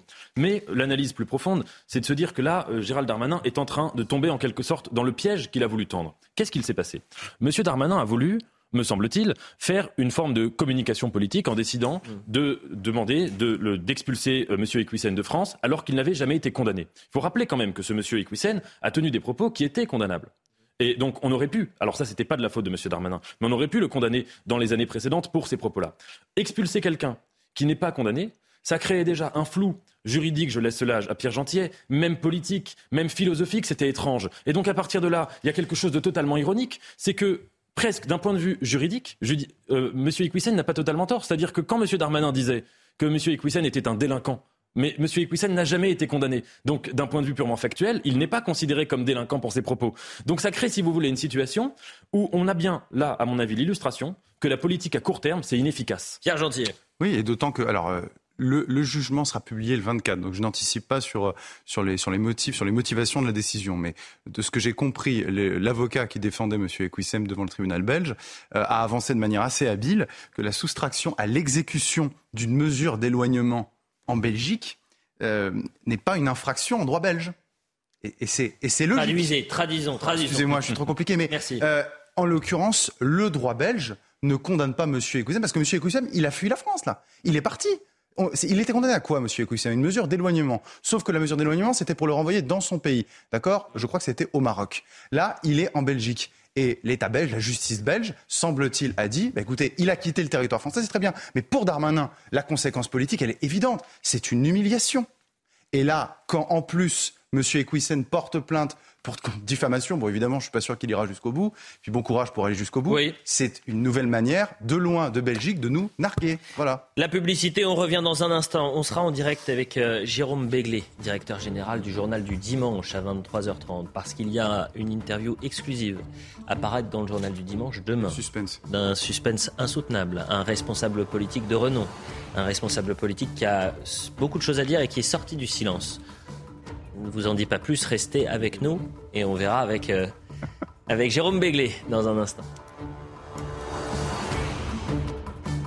Quasiment 23h sur CNews, on est toujours avec Nathan Dever et Pierre Gentillet pour la suite de Soir Info Week-end. Je vous ai promis que Jérôme Béglé, le directeur général du journal du dimanche, qui travaille même à 23h30 un samedi, sera en direct avec nous, sera en direct avec nous sur CNews. Pourquoi? C'est très important parce qu'il a un entretien exclusif avec un responsable politique. C'est une vous tease. je Non, mais ça fait- ça fait 10 minutes, hein. Surprise, surprise. On va découvrir tout cela ensemble après le journal. C'est normal quand même. On fait d'abord un point sur l'information. Vous en avez l'habitude. Hmm. Non? Pas de point sur l'info? Emmanuel Macron se rendra ce dimanche et lundi à Rome. Le président de la République devrait rencontrer son homologue italien Sergio Mattarella ainsi que le pape François Ier. Une rencontre avec la nouvelle première ministre Giorgia Meloni n'est pas encore connue. Emmanuel Macron a cependant évoqué vendredi d'un tête-à-tête si c'est, je cite, utile et respectueux des usages diplomatiques. Boris Johnson peut-il reprendre la tête du Royaume-Uni L'ancien Premier ministre qui avait quitté ses fonctions pour des scandales est de retour à Londres? Une présence qui renforce l'hypothèse de sa candidature pour Downing Street après la démission de Liz Truss. Le député conservateur Rishi Sunak reste pour le moment favori. Il a d'ailleurs déjà dépassé les 100 parrainages nécessaires. Et en Allemagne, 80 000 personnes ont défilé cet après-midi à Berlin en soutien aux manifestations iraniennes. Une manifestation organisée par un collectif de femmes qui s'est déroulée dans le calme, selon les forces de l'ordre. En Iran, la répression des protestations a fait au moins 122 morts, dont des enfants, selon une ONG. Pour le point sur l'information, Jérôme Béglé est avec nous, directeur général du journal du dimanche. Bonsoir Jérôme Béglé, merci d'être avec nous. Est-ce que vous nous entendez? Alors, on mais pourquoi on aurait juste au son Jérôme Béglé Euh, Est-ce que vous, on pourrait avoir l'image de, de Jérôme Béglé Non Vous imaginez, je vous tease ça pendant 10 minutes, personne ne me répond dans l'oreillette. C'est ça s'appelle le suspense. Alors, il est- le il est- suspense, ou comme il est un dirait petit peu dans brisé, le nouveau. il est un petit peu brisé par le Ah là là là là, j'avais même pas vu le, le- le bandeau. Et on- Est-ce je tiens que- à dire qu'avec Nathan, euh, pendant la pause, on l'avait deviné quand même. Bon, Et on ouais, s'était même effectivement. Jérôme Béglé est-il en direct avec nous, s'il vous plaît? Bonsoir. euh, Ah, cher Jérôme Béglé, mais euh, alors il y a probablement un problème un peu technique. Je ne sais pas si vous arrivez. Vous voyez, mais ce serait bien de me répondre un peu plus tôt. Euh, Jérôme Béglé, est-ce que vous m'entendez? Euh, Nicolas Sarkozy sort du silence dans le journal du dimanche, apparaître demain, peut-être mettre la une si possible. Euh, racontez-nous, c'est très rare d'avoir un, entretien avec euh, l'ancien président de la République, il ne fait plus jamais ça. Il se trouve que c'est en plus un entretien politique, c'est-à-dire qu'il dit ce qu'il pense euh, de la droite, du 49-3, des retraites, d'Emmanuel Macron, de l'affaire Lola, de tous les sujets du moment. Et c'est la première fois qu'il s'exprime, Nicolas Sarkozy, sur ces thèmes-là depuis 2016. Donc ça fait donc un peu plus de six ans. Et donc il nous a gratifié euh, d'une heure et demie d'entretien. Euh, auquel s'est ajouté un repas qu'on a partagé avec lui après, c'était mercredi. Mmh. Et objectivement, il a répondu à toutes les questions, même les plus dérangeantes. On a aussi parlé de Poutine, on a parlé évidemment de la de la de l'élection qui se prépare à la tête des LR début décembre. On a parlé du Qatar, on a parlé euh, de Boris Johnson et de l'Angleterre. Bref, c'était un entretien euh, assez profond, enfin, très profond je crois même, et avec des réponses surprenantes. Jérôme Béglé, qu'est-ce qu'il faut euh, retenir de, ces, euh, de ce début de mandat pour Nicolas Sarkozy, le début de mandat, évidemment, le second mandat d'Emmanuel Macron Est-ce qu'il en parle d'Emmanuel Macron? Oui, beaucoup. Alors il dit exactement, quant à son soutien et à son vote pour Emmanuel Macron, si c'était à refaire, je le referais. Mais quand on rentre dans les détails de la politique, c'est un petit peu moins clair. Il dit par exemple le 49-3 n'est pas une solution. Il dit que c'est une erreur de continuer à engager des fonctionnaires. Et il a deux phrases très fortes, je vous les cite. Mm. Envisager la fermeture de la moitié de notre parc nucléaire est sans doute la plus irresponsable, la chose la plus irresponsable que j'ai entendue dans le débat public ces dix dernières années. Et euh, parmi les gens qui ont envisagé cette fermeture, il y avait évidemment l'actuel président. Et à propos de euh, la difficulté qu'il a, Emmanuel Macron, à prendre des décisions et à passer de la gauche vers la droite, il dit aussi ceci, si c'était à refaire, je le, euh, pardon, j'aimerais parfois qu'il franchisse le Rubicon de façon plus franche, car la France est aujourd'hui majoritairement du côté du parti de l'autorité, de la fermeté, de la liberté. Vous voyez, c'est un entretien euh, où il distribue autant les caresses que quelques, pas paires de baffes, mais quelques pichenettes.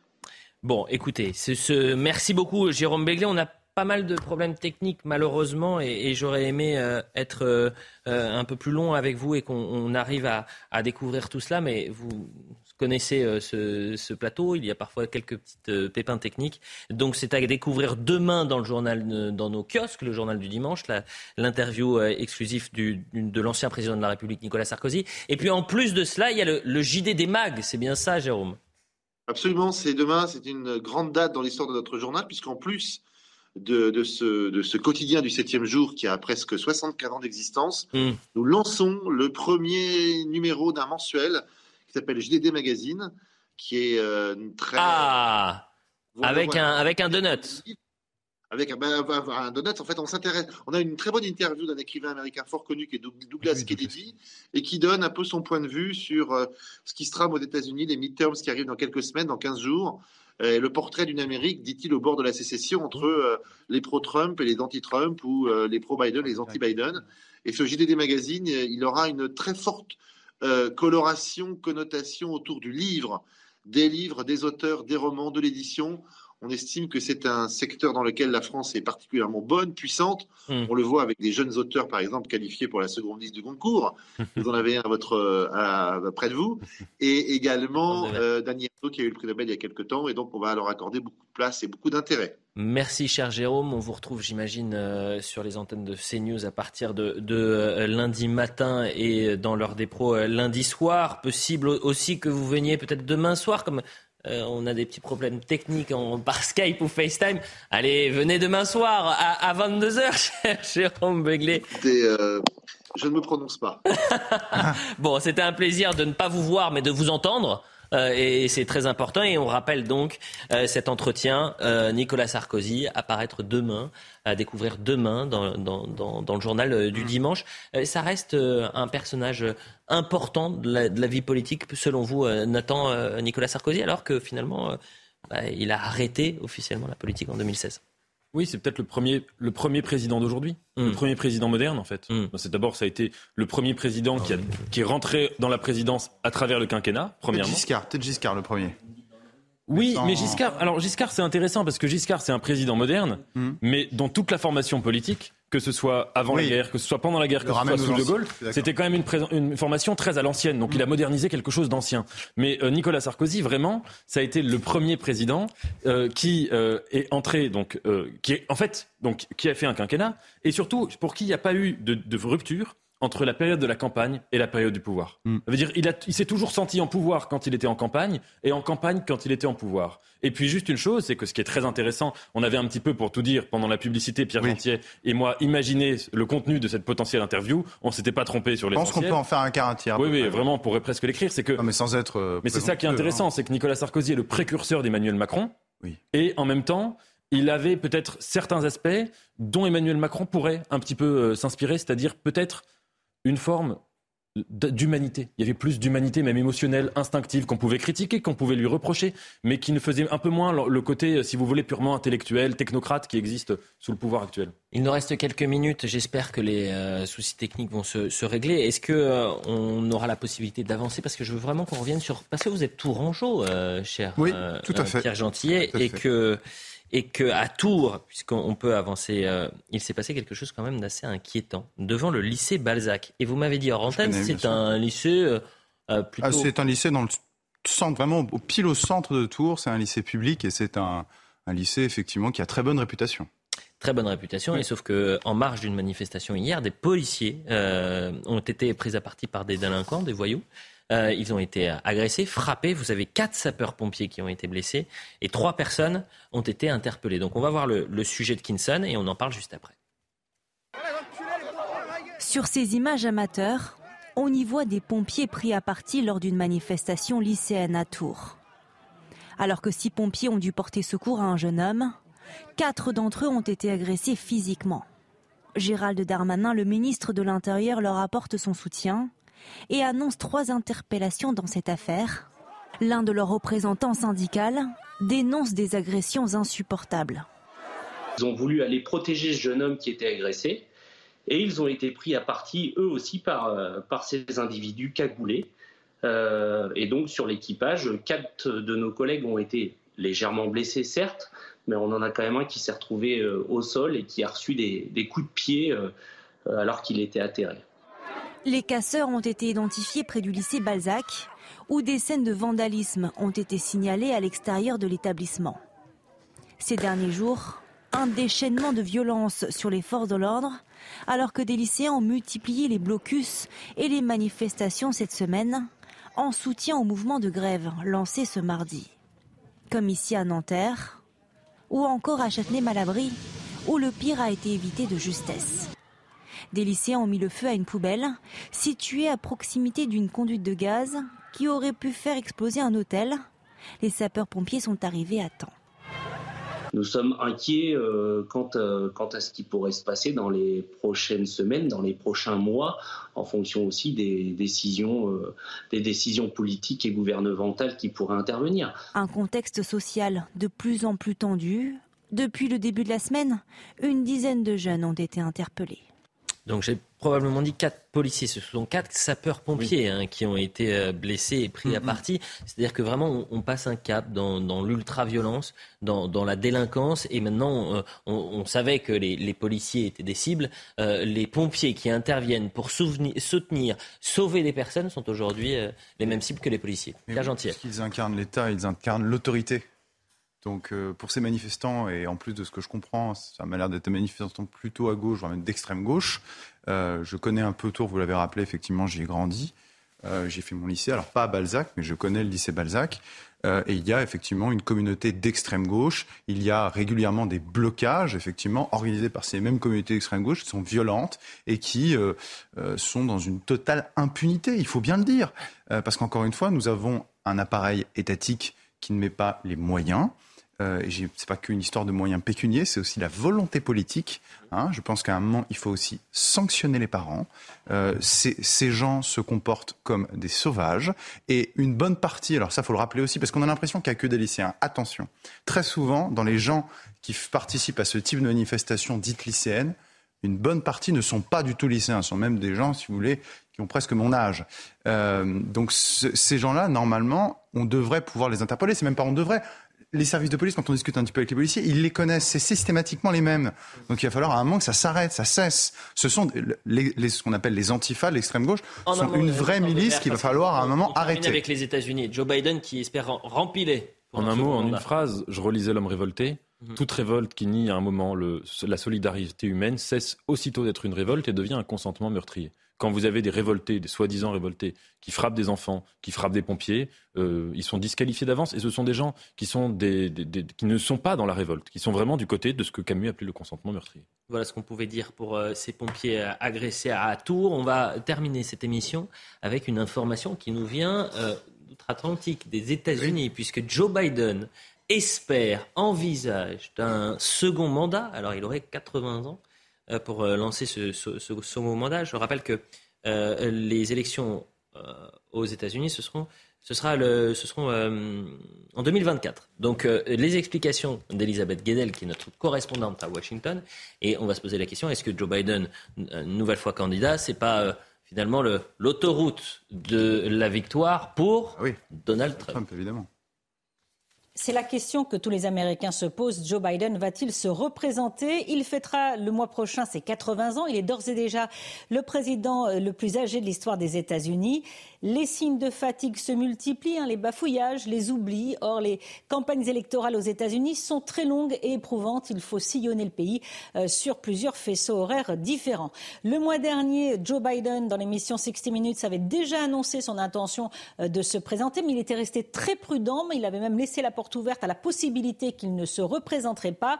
Il réaffirme donc là son intention de briguer un second mandat avec le soutien, dit-il, de son épouse Jill, la First Lady, mais encore trop tôt pour une réponse définitive. Alors pour le moment, les démocrates sont focalisés sur les élections de mi-mandat au Congrès. Ça sera le 8 novembre, mais dès le 9 novembre, eh bien, cette question, quel est le meilleur candidat pour représenter euh, les démocrates à l'élection présidentielle de 2024 Eh bien, cette question se posera et Joe Biden va devoir très vite dissiper le suspense. Vous y croyez? Ah ben je, je- je- j'en rêve. Je, Pourquoi je vous en souhaite. rêvez Ah, vous êtes un Trumpiste Ah, euh, légèrement. Moi, je me souviens de la campagne de 2016. J'étais avec ma casquette. hein. Ah. Ah, mais bien sûr. j'étais- Trumpiste sur la. Mais attention, dès le début, c'est-à-dire dès, même au moment où il était à 1%, moi j'ai suivi, j'ai, amélioré mon anglais. Je me souviens, je, je venais- j'étais en train de passer le barreau tout juste, euh, j'ai amélioré mon anglais en regardant les débats, les débats des primaires républicaines. Et euh, c'était, c'était absolument génial. Voilà. Nathan Dever, est-ce qu'il doit rempiler euh, Joe Biden ou, ou laisser sa place? Alors deux remarques. La première, pourquoi il fait cette intervention, cette euh, suggestion maintenant? C'est parce que le début euh, du pouvoir de mandat de Joe Biden, ça a été une série d'humiliations pour l'Amérique. Et que là, on est en train d'assister clairement à quelque chose qui était imprévu, imprévisible même, le réveil de l'Occident, le réveil de l'Amérique sur fond de guerre en Ukraine. Alors, deux hypothèses, soit c'est grâce à Joe Biden, je ne pense pas, soit c'est grâce à ses équipes, ses conseillers, et à supposer donc que Joe Biden surveille ça de très loin. La chose qu'il faut quand même remarquer, hein, c'est que euh, si Joe Biden euh, se représente, je vois mal euh, qu'il soit réélu, même euh, avec toute cette euh, victoire euh, contre la Russie qui soit capitalisée. Je l'imagine mal. il faut juste se dire, comment se fait-il qu'une des plus grandes puissances mondiales ou la première puissance mondiale, que les démocrates, ils aient pas une personnalité quand même plus intéressante à amener, à mettre en avant que Joe Biden? C'est quand même sidérant. C'est terminé. C'était un plaisir de- de- d'être avec vous pour cette heure de, de face à face, un avec une première mi-temps animée et une seconde mi-temps abîmée par quelques petits euh, problèmes euh, techniques. Et, et vraiment, je présente mes excuses évidemment euh, aux euh, téléspectateurs. Mais c'est toujours un plaisir d'être avec vous. Je remercie Laura Tapiro qui a préparé cette émission. Dans un instant, c'est la rediffusion parce qu'il y a face à Bocoté, vous savez, le samedi soir. Et si vous l'avez manqué, Nathan Dever, parce que vous sillonnez la France pour votre ouvrage, je vous conseille de regarder la rediffusion de Face à Bocoté, avec Mathieu Bocoté qui est talentueux, brillant. Et puis, euh, juste avant, si vous avez manqué l'actualité, vous avez un certain Olivier Carenfleck, tout aussi excellent, qui refait un point sur l'info. Et vous le retrouverez ce soir. Quant à nous, ça se dispute à 19h dimanche et à 22h, soir info week-end. À demain, les amis. Merci, Léo. Merci. Merci à vous.